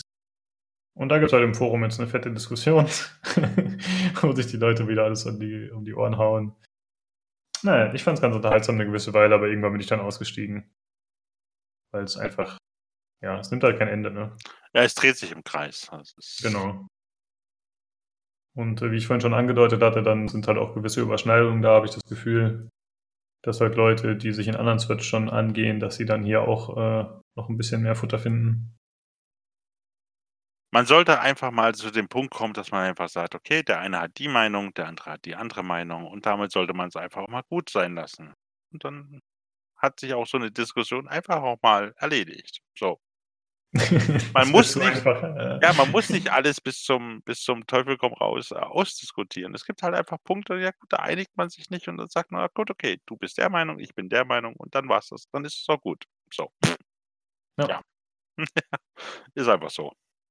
Ich reagieren meistens dann irgendwann noch mit Ironie und Sarkasmus und ja. streue noch ein bisschen Öl ins Feuer Richtig. und guck mir das Ganze an. Äh, ja. Genau, noch ein bisschen zündeln. Ja, es gibt halt auch die Argumentation, vor allem auf dieses Politikthema bezogen. Da hatten einige, als man, also ich habe mich dann halt im Forum geäußert, dass ich der Meinung bin, man sollte das vielleicht doch nochmal überdenken, ob man das nicht aus, äh, ausblendet, das Thema, und quasi verbietet. Und äh, da haben auch einige gesagt, ja, okay, aber wenn du das Thema verbietest, dann ist im Forum gar nichts mehr los. ist vielleicht auch was dran. Tja. Mal gucken, wie sich entwickelt. Also jetzt aktuell sind, wie gesagt, diese Politik-Threads zu. Gucken, was da noch kommt. Und mal gucken, wie am Ende Siri besetzt wird. Vielleicht war es ja auch alles dann nur viel Wirbel um nichts und es ist einfach eine weiße Schauspielerin. Dann kann man sich halt überlegen, ob es daran lag, dass die Leute das besser fanden von der Show oder sie haben vielleicht Muffensausen gekriegt, weil die Communities äh, sich aufgeregt haben und die Fans, je nachdem. Genau. Und ein kleiner Aufruf an die Leute, die sich im Politik-Thread äh, die Köpfe einhauen. Trefft euch einfach mal schön auf ein Bierchen in der Kneipe, irgendwo auf dem Marktplatz und diskutiert von Auge zu Auge miteinander. Und dann äh, sieht die Welt auch schon wieder ganz anders aus. Ja, das ist gut. Okay, dann widmen wir uns jetzt mal ein bisschen erfreulicheren Themen. Und Zeitlos. zwar geht es, es geht um deine geliebte Switch unter anderem. Und zwar ja. geht es um die Nintendo Direct, die jetzt stattgefunden hat am 14.09. Also ich habe sie mir angeschaut. Ich war jetzt nicht so begeistert, aber vielleicht erzählst du erstmal als äh, Switch-Fan, welche Spiele dich interessiert haben, welche Ankündigungen dich gefreut haben und so. Äh, also, was mich ganz besonders gefreut hat, war äh, die Ankündigung von City Skylines auf der Switch. Und das ist ja quasi jetzt schon verfügbar. Das war ja das. Äh, angekündigt und äh, jetzt quasi kann man das downloaden. Ähm, ich hatte dir im Vorgespräch schon gesagt, ich saß heute Vormittag schon vor meiner Switch, äh, vor dem Nintendo eShop, hatte schon fast auf den Kaufen-Button geklickt und hatte dann gedacht, na, guckst du doch nochmal ins äh, übers Handy einfach nochmal die ersten Reviews rein und äh, musste dann feststellen, dass äh, ja die technische Umsetzung hm, äh, doch nicht so dolle ist oder vielleicht auch die Switch-Hardware einfach mit dem Titel überfordert ist. Also, ich weiß nicht, woran es liegt. Äh, auf alle Fälle waren die, äh, die, die Kritiken oder was man so gelesen hat, eben, dass sobald die Stadt ein bisschen größer wird, gerät die Switch wohl an ihre Grenzen, an ihre hardware-technischen Grenzen. Also äh, es ruckelt wie die Sau, um es mal äh, ganz äh, platt zu sagen, äh, weswegen ich da erstmal Abstand davon genommen habe, weil ich gedacht habe, genau dieser Titel, das ist so ein Titel, äh, wenn ich im Zug sitze und äh, drei Stunden von, von Prenzlau bis nach Jena fahre oder vier Stunden im Zug sitze, das ist genau so ein Titel, den ich da spielen möchte. Also einfach meine Stadt bauen, ähm, äh, ich spiele es am PC seit drei Jahren oder vier Jahren. Ich weiß gar nicht, wann das rauskam. Ähm, immer wieder und äh, es macht immer noch unglaublich viel Spaß. Ich kaufe auch jedes Add-on, was sie rausbringen. Ähm, aber äh, ja, wenn es natürlich ruckelt, das ist ähm, selbst bei so einem Titel ja dann doch schon ein bisschen der Stimmungskiller. Also wenn ich mich bloß noch in, äh, in Dia-Show-Schritten über die Karte bewegen kann. Wir werden sehen. Vielleicht helfen ein paar Updates, äh, um das ein bisschen besser äh, dann auf der Switch zum Laufen zu bringen, weil ich glaube, die haben auch, ähm, es läuft, glaube ich, auf der Unity Engine, wenn ich es richtig in Erinnerung habe.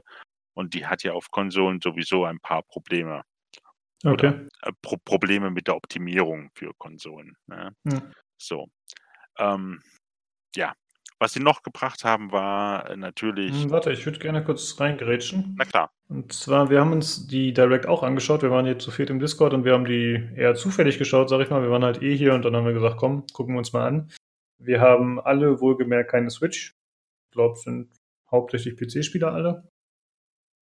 Und äh, Julian und auch ein anderer Freund, die spielen oder haben auch eine längere Zeit das City Skylines gespielt. Und die haben halt auch direkt die Befürchtung geäußert, die anscheinend auch eingetreten ist, dass das technisch wahrscheinlich ein Problem werden wird. Äh, die beiden meinten, dass schon die PC-Version, dass diese Stadtgrößenbegrenzung daraus resultiert, dass es einfach technisch später nicht mehr machbar wäre, dass, äh, dass das Spiel vernünftig läuft. Und äh, die beiden meinten auch, das wird dann wahrscheinlich auf der Switch auch Probleme geben. Und ja, so scheint es auch zu sein, leider. Na, ich ich also auf dem PC kann ich das jetzt nicht bestätigen. Also auf dem PC, äh, kannst du auch eine also, sagen wir mal so, das Spiel bietet ja an, dass du auf insgesamt acht, neun, Moment, äh, doch, auf neun Kacheln sozusagen, ähm, deine Stadt ausbauen kannst. Und, ähm, also da ist mir auf dem PC noch nie passiert, dass mir irgendwo ein Performance-Einbruch war. Noch nie. Also Was meinst du mit neuen Kacheln? Also du hast, also kennst du SimCity 4? ja, ich kenne auch City Skylines ein bisschen von Videos okay, und gut. Also äh, wenn man äh, bei äh, City Skylines, man fängt halt an auf einer Kachel, sage ich jetzt mal, auf einem begrenzten Areal auf der gesamten Karte und wenn du rauszoomst, äh, siehst du sozusagen die Nachbarkacheln und kannst im Originalspiel acht weitere Kacheln kaufen im Laufe des Spiels, wenn du bestimmte Meilensteine erreicht hast, bestimmte Einwohnerzahlen und so weiter. Das heißt, du kannst dein Stadtgebiet vergrößern. Das okay, heißt, und eine Kachel ist eine Stadt im Prinzip, eine Basis. Nee, nee, nein, nein, nein, nein, nein, nein, nein. Also das wird einfach an deine Stadt rangegliedert. Also du kannst deine Stadt dann Aha. erweitern, das, das bebaubare Gebiet erweitern, sozusagen. Okay. Aber das ist trotzdem noch eine Stadt. Ne? So, und äh, das PC-Spiel ist sehr CPU-lastig. Das heißt, die Grafikkarte spielt relativ, also die Grafikkarte, die du hast, die spielt relativ geringe äh, Rolle. Das Spiel ist sehr CPU-lastig und sehr RAM-lastig auf dem PC. Mhm. Das heißt, äh, je mehr RAM du hast und je besser deine CPU ist, umso flüssiger läuft es. Das heißt, die Grafikqualität spielt überhaupt keine Rolle. Also, es sei denn, du hast jetzt eine Grafikkarte von vor zehn Jahren oder sowas drin, was jetzt kein Mensch mehr hat. Ähm, und genau das wird der Switch-Version zum Verhängnis, weil äh, genau daran hapert es der Switch. Du kannst die Grafikqualität zwar noch ein bisschen runter skalieren. Du kannst einfach sagen, ja, okay, dann ist halt, du kannst nicht so weit reinzoomen oder nicht so weit rauszoomen oder äh, die Texturen äh, sind nicht so gut aufgelöst. Ja, aber das hilft trotzdem nichts an der Problematik, dass du die Bewohner simulierst. Mhm. Die Simulation der Bewohner, die tatsächlich das, was äh, SimCity 2013, also die Neuauflage sozusagen, versprochen hatte, dass äh, jeder Bewohner einzeln simuliert wird, was dann nachweislich, nachweislich gelogen war. Äh, in City Skylines wird das gemacht. Das heißt, ich kann meinen Bewohner auf der PC-Version anklicken und dann sehe ich genau, okay, heute, jetzt ist es 8 Uhr früh, der läuft zur Bushaltestelle, dann fährt er mit dem Bus zur Arbeit, dort steigt er aus, dann läuft er zur Arbeit, dann arbeitet er dort acht Stunden und dann äh, geht er irgendwie noch einkaufen und fährt wieder zurück nach Hause. So, also ich sehe genau den Weg, den er tut. Und, aber das ist halt eben das, was dieses Spiel sehr CPU-lastig macht. Und das kann die Switch nicht, nicht leisten. Dafür ist sie nicht ausgelegt. Und ich vermute mal, das ist genau der Grund, weswegen es äh, diese, diese Performance-Einbrüche gibt.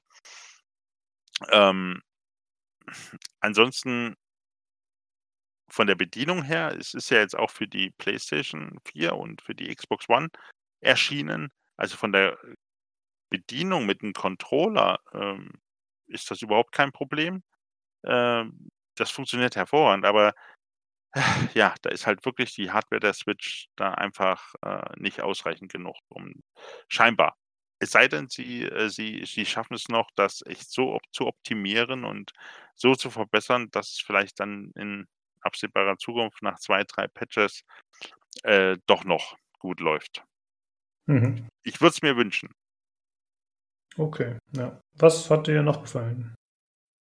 Äh, ja, was noch angekündigt worden ist, was keiner hatte, war Luigi's Mansion 3. Und zwar nicht für den 3DS, sondern für die Switch. Hatten ja alle gedacht, ja, kommt für den 3DS, weil äh, äh, sie erstaunlich viele Titel noch für den 3DS angekündigt hatten, was ich äh, Nintendo auf der einen Seite absolut zu, ja, zugute halte. Also ich sage, seit Jahren erzählen, seit die Switch da ist. Nein, der 3DS, der ist nicht tot, der lebt weiter. Äh, wir versorgen den noch mit, äh, äh, mit Futter sozusagen. Auf der anderen Seite muss ich aber auch sagen, ähm, ja, der 3DS ist halt auch schon in die Jahre gekommen und vielleicht wird es langsam mal Zeit, äh, vor allem jetzt, wo die Switch draußen ist, mit als äh, sowohl stationäre als auch Handheld-Konsole, den 3DS vielleicht doch langsam mal ähm, ja, in, in die Rente gehen zu lassen, die verdiente. Aber äh, sie haben mit Luigi's Mansion 3 tatsächlich für die Switch angekündigt, äh, nur für die Switch. Äh, das wird die vielen äh, Fans von Luigi's Mansion äh, sehr, sehr, sehr, sehr freuen. Ich bin da keiner, ich habe keinen einzigen Teil davon gespielt, aber ähm, äh, ja, ich weiß auf alle Fälle, dass das extrem gefeiert wird und gefreut. Die Leute freuen sich, dass es endlich für die Switch auch ein Luigi's Mansion Teil gibt. Genau. Ja. Ja, zu Luigi's Mansion kann ich äh, nicht groß was sagen. Habe ich nie gespielt. Also ich bezeichne mich immer so ein bisschen als äh, Nintendo-Hater, was ein bisschen übertrieben ist, aber also ich plane selbst mir eine Switch irgendwann zu kaufen bei Gelegenheit, wenn der Preis noch ein bisschen fällt. Äh, aber tatsächlich hauptsächlich wegen der Third-Party-Spiele, die man zugegebenermaßen auch auf allen anderen Systemen dann in der Regel spielen kann. Ich finde, Nintendo bietet halt fast nur First Party, was dann exklusiv ist. Und die Sachen interessieren mich hauptsächlich nicht, weil das sind in der Regel Spiele für Kinder oder Spiele für Hängengebliebe, wie ich gesagt habe. Nicht abwertend, sondern einfach Leute, die halt wirklich noch sich an die Kinderzeit erinnern, als sie eben Mario, Luigi, was auch immer gespielt haben und das quasi deswegen noch feiern und deswegen auch noch weiterhin mögen. Ja gut, man, man, man darf ein was nicht vergessen. Also ähm, ähm, du hast in einem Punkt natürlich recht. Also ähm, äh, Nintendo ist nicht äh, die, der Konsolenhersteller, der, oder zumindest in den letzten, sagen wir mal, 15 Jahren, nicht der Konsolenhersteller, der äh, auf riesig große ähm, Blockbuster setzt. Das brauchen sie auch gar nicht, weil sie genau wissen, dass die Titel, die sie haben, ihre eigenen Marken, quasi per se äh, System Sellers sind. Das heißt, wenn ich äh, äh, egal was ich von dem äh, von dem ich sage mal, von dem, äh, Mario Odyssey halte, ob ich das gut finde oder schlecht finde, äh, das ist 'n Spiel, das verkauft die Switch. Das verkauft Mhm. die einfach. Das ist, äh und, ähm, was der Vorteil von Nintendo ist, ist, dass jeder weiß oder zu oder sagen wir mal, zu 95 oder 90% der Fälle trifft es auch zu. Wenn ich ein Spiel von Nintendo kaufe, also ein ein originäres Nintendo-Spiel, zum Beispiel ein Zelda Breath of the Wild oder ein ein Mario Odyssey, dann weiß ich, das ist ein durch zu 100% gepolischtes Spiel. Da funktioniert alles genau so, wie es soll. Da gibt's keinen Haken, da gibt's kein Ruckeln, da gibt's kein, äh, ja, äh, kein kein kein da gibt's einfach nix, keinen Punkt, wo ich Kritik üben könnte, außer vielleicht aus persönlichem Geschmack? Das ist ja dann immer noch was anderes. Aber rein aus technischer Sicht funktionieren diese Titel hervorragend und, äh, wa was man ja merkt, wenn man zum Beispiel jetzt heutzutage sich 'nen, äh, NES Mini oder 'nen SNES Mini kauft, selbst die Spiele, die vor die Nintendo vor 30 Jahren oder vor 20 Jahren rausgeschmissen hat, äh, das sind Spiele, wenn man die heute noch mal anguckt, abgesehen von der Grafik, also von da muss man jetzt natürlich Abstriche machen, aber vom reinen Gameplay machen die heute immer noch Spaß. Und, äh, das ist das, was Nintendo schafft. Die schaffen's einfach Spiele zu erschaffen, die vom Gameplay her perfekt funktionieren. Perfekt auf die Hardware, auf der sie erschienen sind, äh, perfekt auf die Controller, mit denen diese Hardware ausgeliefert wurde. Äh, Mario Galaxy zum Beispiel auf der Wii. Ich habe noch kein anderes Spiel erlebt auf der Wii, nicht ein einziges, was diese Kon diese Bewegungssteuerung so perfekt umgesetzt und so ja, so gut umgesetzt hat, dass man's nicht als nervend äh, empfunden hat, dass man dort mit diesen Wii-Dingern rumfuchteln musste. Auch bei Mario Galaxy habe ich niemals zum Pro-Controller gegriffen, sondern ich habe Mario Galaxy mit den Wii-Fuchteldingern gespielt. So, Nunchucks. äh, ja, ja, mit den Wiimotes Wiimotes und Nunchuck, genau.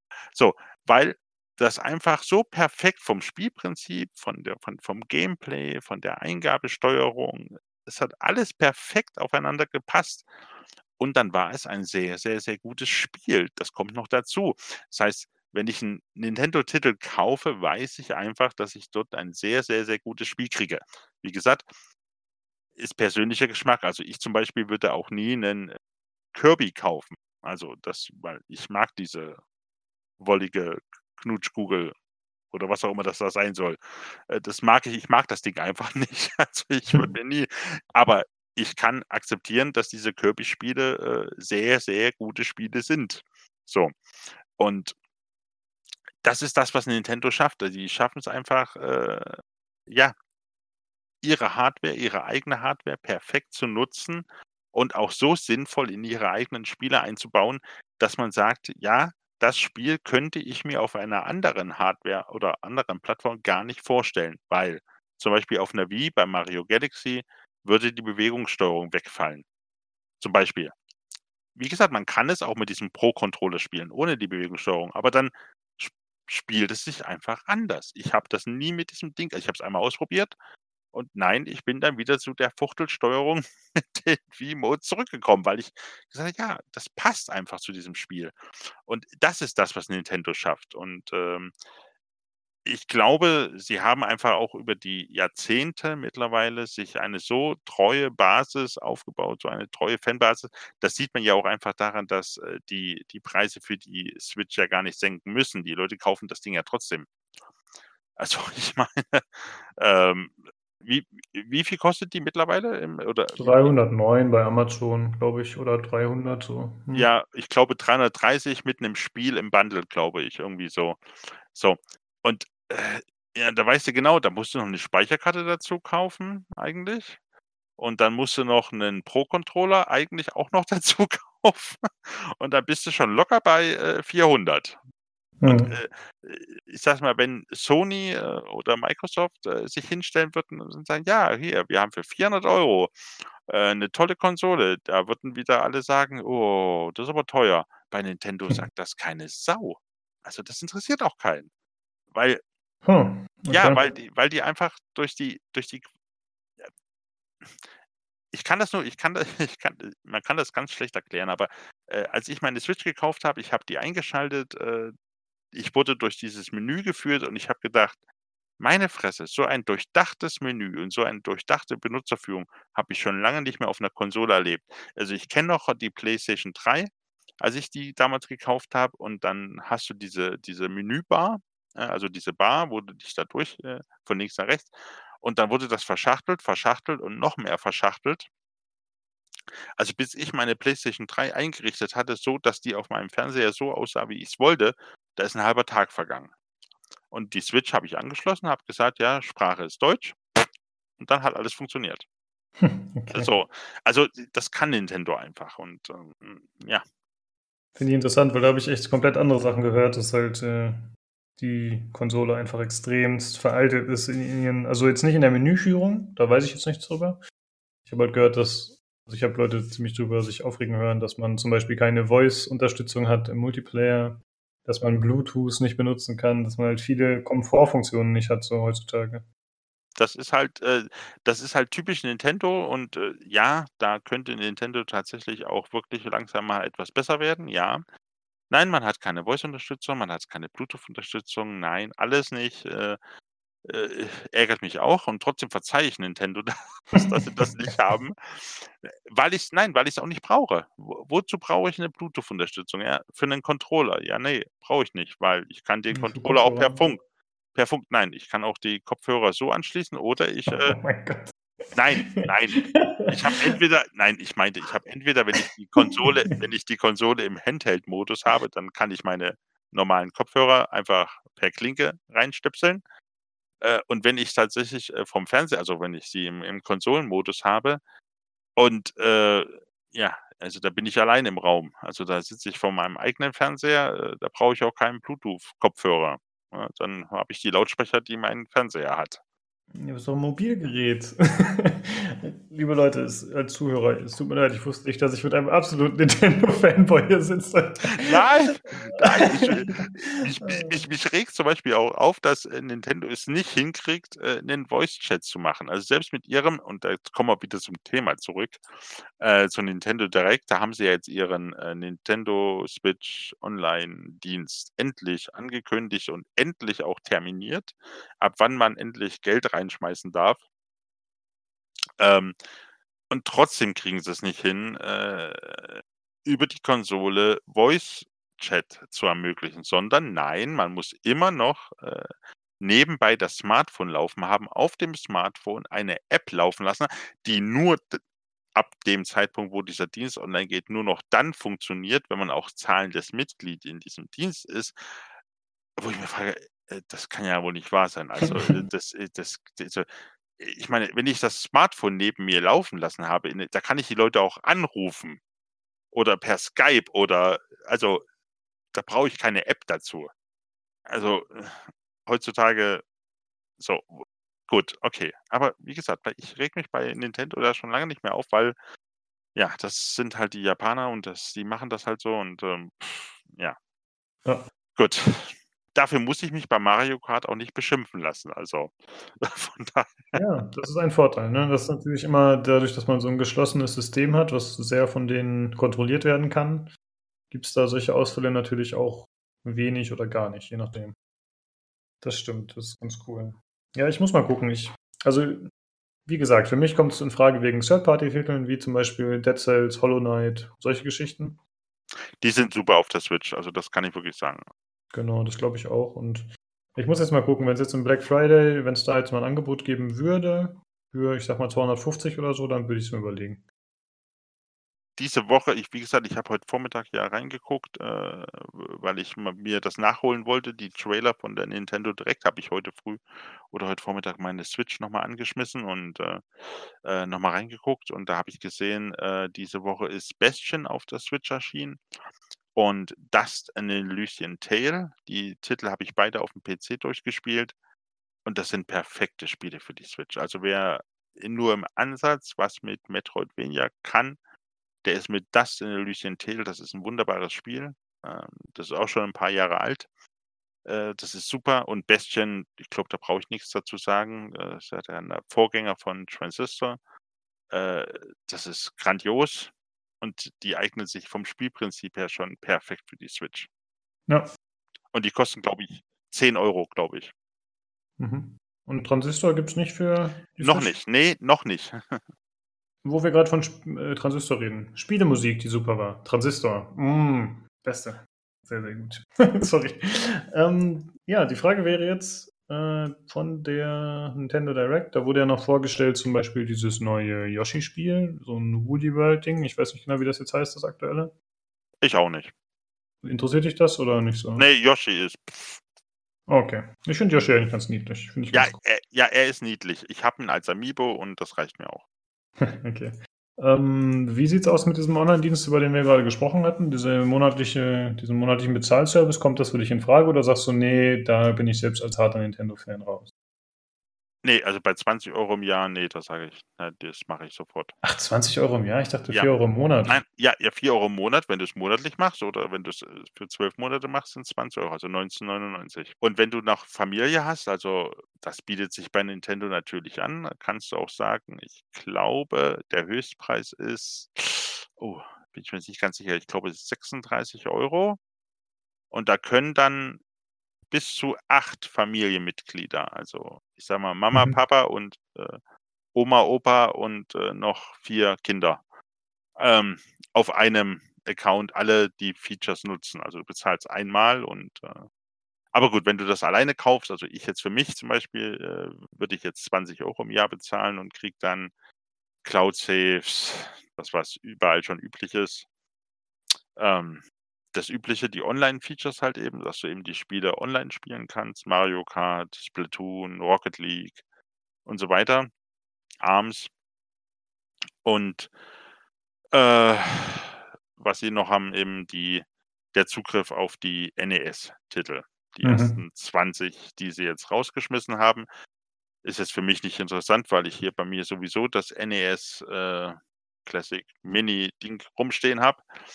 Aber es ist halt schön, man kann das dann trotzdem auch unterwegs spielen. Mal Super Mario Bros. 1 mal unterwegs spielen, ist auch nicht schlecht. Okay. Ja, also das ist jetzt nicht das Ausschlaggebende, aber 20 Euro im Jahr finde ich jetzt im Vergleich zu 50 oder 60 Euro. Ich weiß nicht genau, was PlayStation und Xbox im Moment wollen, aber ungefähr in der Drehe bewegt sich das ja. Äh, finde ich jetzt 20 Euro ist okay. Wenn sie es endlich schaffen, äh, dass äh, ja, die Server ordentlich laufen. Mhm. Das ist nämlich genau dasselbe Problem, was Sony hat oder vermutlich ein ähnliches Problem. Also Mario Kart mal eine Runde durchzufahren, nee, nein, das ist jetzt übertrieben, aber es passiert doch schon häufiger mal, dass man bei einem Online-Spiel Mario Kart, äh, ja, dass einem dann irgendwann mal die Verbindung zum Server wegkackt und dann man kann selber nichts dafür und ähm, da hoffe ich mal, wenn man es jetzt bezahlt, dass sie da vielleicht doch ein bisschen mehr, drei, vier Server noch mehr hinstellen und das dann ein bisschen besser läuft. Okay. Ja. Werden wir sehen. Ich muss sagen, ich finde das ganz interessant, weil ich finde diese 20 Euro, so ich finde es schon frech, dass die für solche Sachen, die die halt da anbieten, dass sie dann 20 Euro verlangen. Aber andererseits ist das gerade so eine Summe, wo man sagt, okay, das kann man auch easy bezahlen, weißt du? Das ist so genau. Das reicht, das reicht nicht, um zu sagen, nee, nee, das mache ich niemals, sondern es ist so, ja, okay, 20 Euro ist jetzt auch nicht viel. da genau. ist man dabei. Ja. Wenn, wenn, wenn sie gesagt hätten, wie Microsoft und äh, Sony, 50 Euro im Jahr, dann hätten sie ja, für 50 Euro im Jahr kriege ich ja 20 NES-Titel, die kann ich mir für 50 Euro Einmalpreis äh, auf dem Classic kaufen und dann äh, kriege ich irgendwie noch eine popliche Cloud-Speicherung und die noch nicht mal bei allen Spielen funktioniert, das haben sie extra dazu gesagt. Also die Spiele müssen es unterstützen äh, dass die Cloud-Speicherung da funktioniert und dass ich online spielen kann. Also da hätten den, glaube ich, auch alle aufs Dach gestiegen. Aber bei 20 Euro, ja.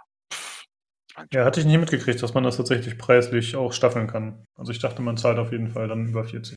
Nee, das Schöne finde ich halt wirklich dieses Angebot dieses Familienpreises, also dieses Familienzugangs, dass du sagst, okay, für bis zu acht, ich glaube acht Familienmitglieder kannst du sagen, bezahlst du eben 36 Euro im Jahr und dann können eben acht Leute sozusagen, äh, die also ich könnte es zum Beispiel auch sagen, wenn meine Frau und mein Sohn, äh, also meine Frau hat ja auch ihren eigenen Benutzer auf meiner Switch, wenn sie mal spielt und wenn dann mein Sohn alt genug ist und das auch spielen kann oder spielen möchte, äh, weil es sehr personengebunden ist, äh, dann würde ich auch sagen, dann bezahle ich eben die 36 Euro im Jahr und dann können sowohl meine Frau und mein Sohn da muss ich nicht für jeden 20 Euro bezahlen. Da wäre ich ja bei 60 bei 3 Leuten. Mhm.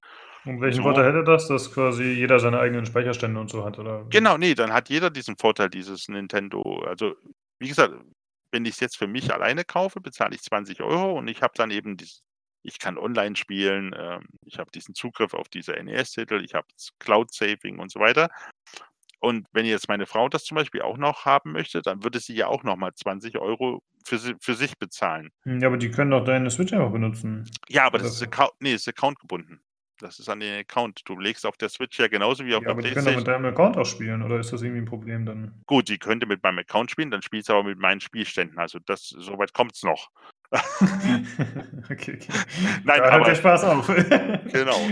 Äh, ne, ne, Ja. aber ich sage mal und dann kann ich ja sagen: „Okay, dann kaufe ich eben diesen Familienpass für 36 Euro und dann kann meine Frau, mein Sohn, ich, äh, von mir aus auch noch 5 Gäste, die wir irgendwann mal einladen oder die regelmäßig zu Besuch kommen, äh, immer auch noch mitspielen.“ Und, Mhm. ähm, damit hast du 36 Euro im Jahr. Also, das äh, das ist schon vom Preis her ist das schon ein sehr gutes Angebot.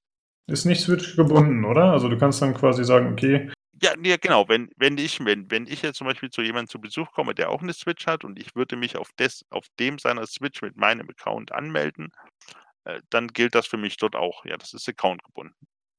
Ja, cool. Genau.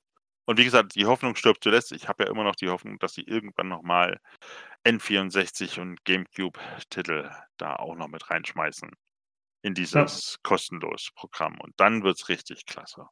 Ja, ich glaube auch, dann wird das noch mal 'n bisschen mehr abgehen. Ähm, mich würde noch interessieren, was hältst du von Civilization für die Switch? Ist das 'n Spiel, was du spielen würdest oder interessiert dich nicht? Das ich habe es schon vorbestellt.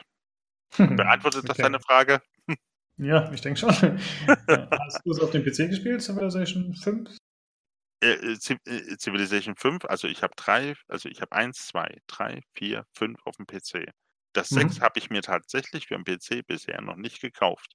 Ach sorry, ich dachte 5 wäre das aktuelle, mein Nein, Fehler. nein, 6 Okay. 6 ist das aktuelle. Okay, Und mhm. genau aus dem Grund freue ich mich so sehr, dass es endlich dass es das 6er auf die Switch kommt, weil das ist 'n Rundenstrategiespiel. Also 'n besseres Spielkonzept für die Switch gibt's gar nicht. Also, äh, da hast du ja keine Hektik. Du du kannst so lange überlegen, wie du willst und dann sagst du irgendwann Runde beenden und dann g berechnen die anderen die Runden und dann machst du weiter. Also, das ist das perfekte Haltestellenspiel, hm, Civilization.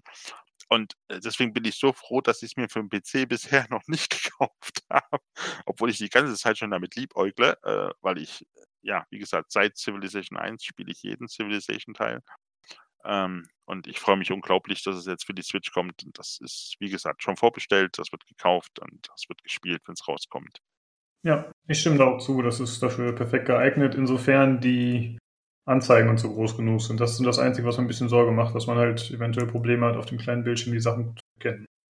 Ja, das ist das Problem, was ich bei Rocket League habe. Also, Rocket League habe ich zuerst im Handheld-Modus ausprobiert und habe dann festgestellt, das wird gar nix. Also, das ist da ist die Anzeige einfach so klein. Also, das habe ich jetzt wirklich das kannst du bloß im im im stationären Modus am großen Bildschirm spielen, weil sonst erkennst du einfach nix. Okay, ja. Äh, eine letzte Frage noch. Hast du oder beziehungsweise hast du noch irgendwaszus zur Direct, was du gerne erzählen würdest, oder war's das so? Nix, außer dass man, äh und das möchten bitte alle machen, äh, die Diablo 3 Eternal Edition vorbestellen kann und bekommt, glaube ich, exklusiven Vor-Beta-Zugriff ab 3.11., wenn ich's richtig oder 9.11., irgendwie so. Ähm, genau. Und dann Diablo 3 auf der Switch. Okay. Ja, jetzt haben wir die Sachen kombiniert. Deine geliebte Switch und dein geliebtes Diablo. Ja, Genau, jetzt perfekt. zusammen zusammen gehört, deiner Ansicht nach. so sieht's aus. Ach so, hast du mitbekommen, dass es jetzt einen Nintendo-Podcast gibt aus dem Hause Computec? Ja, habe ich und ich habe auch jetzt, äh, alle Folgen nachgehört, nachdem es den endlich auch als RSS-Feed gibt, Mhm. ähm, und ich den in meinen Podcatcher-App auch downloaden konnte oder einbinden konnte, ja. Habe ich mir angehört, ja. Also bis auf die aktuellste Folge, die habe ich jetzt noch nicht geschafft. Ja, ich habe ihn schon die ganze Zeit auf dem Schirm, also interessiert mich jetzt nicht so hart, logischerweise, aber ich wollte zumindest mal eine Folge hören, um mal so einen Eindruck zu kriegen. Aber bisher konnte ich mich noch nicht dazu durchringen. Dann würde ich dir empfehlen, die zweite Folge. Äh, also die erste Folge ist halt hauptsächlich, ja, warum es diesen Podcast gibt, bla bla bla und was sie sich so vorstellen. Das ist dann vielleicht nicht so interessant für jemanden, der jetzt nicht so Nintendo-affin ist. Aber die Mhm. zweite Folge, äh, die würde ich dir dann empfehlen. Als wenn du mal in eine reinhören möchtest, würde ich die zweite Folge. Okay. Ja, würde ich auf jeden Fall bei Gelegenheit noch machen. Ich habe halt immer so viele Podcasts und dann gehen andere immer vor. Ja, ich auch. Sehr gut. Dann haben wir heute auf jeden Fall ordentlich über Nintendo und die Switch gesprochen. Ich hoffe, das stört euch Zuhörer nicht, aber wir sind ja immer noch, auch wenn es pcgames.de heißt, eine Multi-Gaming-Community mittlerweile. Damit habe ich mich persönlich abgefunden vor langer Zeit. Ist ja auch nicht schlimm. Nö, eigentlich nicht. Sehr weiter schon den Horizont, aber trotzdem fühle ich mich immer noch mehr der PC Master Race angehörig, muss ich sagen. Ja, ich mich auch. Also ich baue seit, seit ja, ich baue seit 30 Jahren meine Rechner selbst auf. Also Also haben wir dich noch nicht komplett verloren. ne? Nein. Nein, nein, nein. Ich mag meinen PC. Dann sind wir soweit durch mit den Themen. Auf jeden Fall äh, nochmal vielen lieben Dank an Daniel für den Hörserbrief. An dich, Daniel, für die Teilnahme natürlich. Gerne, gerne. Ja, und ich würde gerne nochmal äh, die Leute dazu aufrufen, wenn sie uns Kommentare hinterlassen wollen oder uns joinen wollen auf dem Discord. Das wäre ziemlich cool. Äh, wenn ihr Hörerfragen oder Kommentare habt, dann könnt ihr die schicken per E-Mail an pcgcpodcast.gmail.com oder ihr macht das über Twitter, wo der Olli mit euch Kontakt aufnehmen wird dann. Das wäre podcastpcgc. Und dann könnt ihr uns auch über Discord erreichen. Ähm, da findet ihr die Links jeweils auf unseren entsprechenden Seiten, also entweder bei Soundcloud, bei Twitter oder auch im PC Games Community Forum. Da findet ihr jeweils den Link. Das war's soweit. Vielen Dank fürs Zuhören, vielen Dank fürs Teilnehmen und schaltet auch gerne beim nächsten Mal wieder ein zum PC Games Community Podcast. Ciao! Tschüss.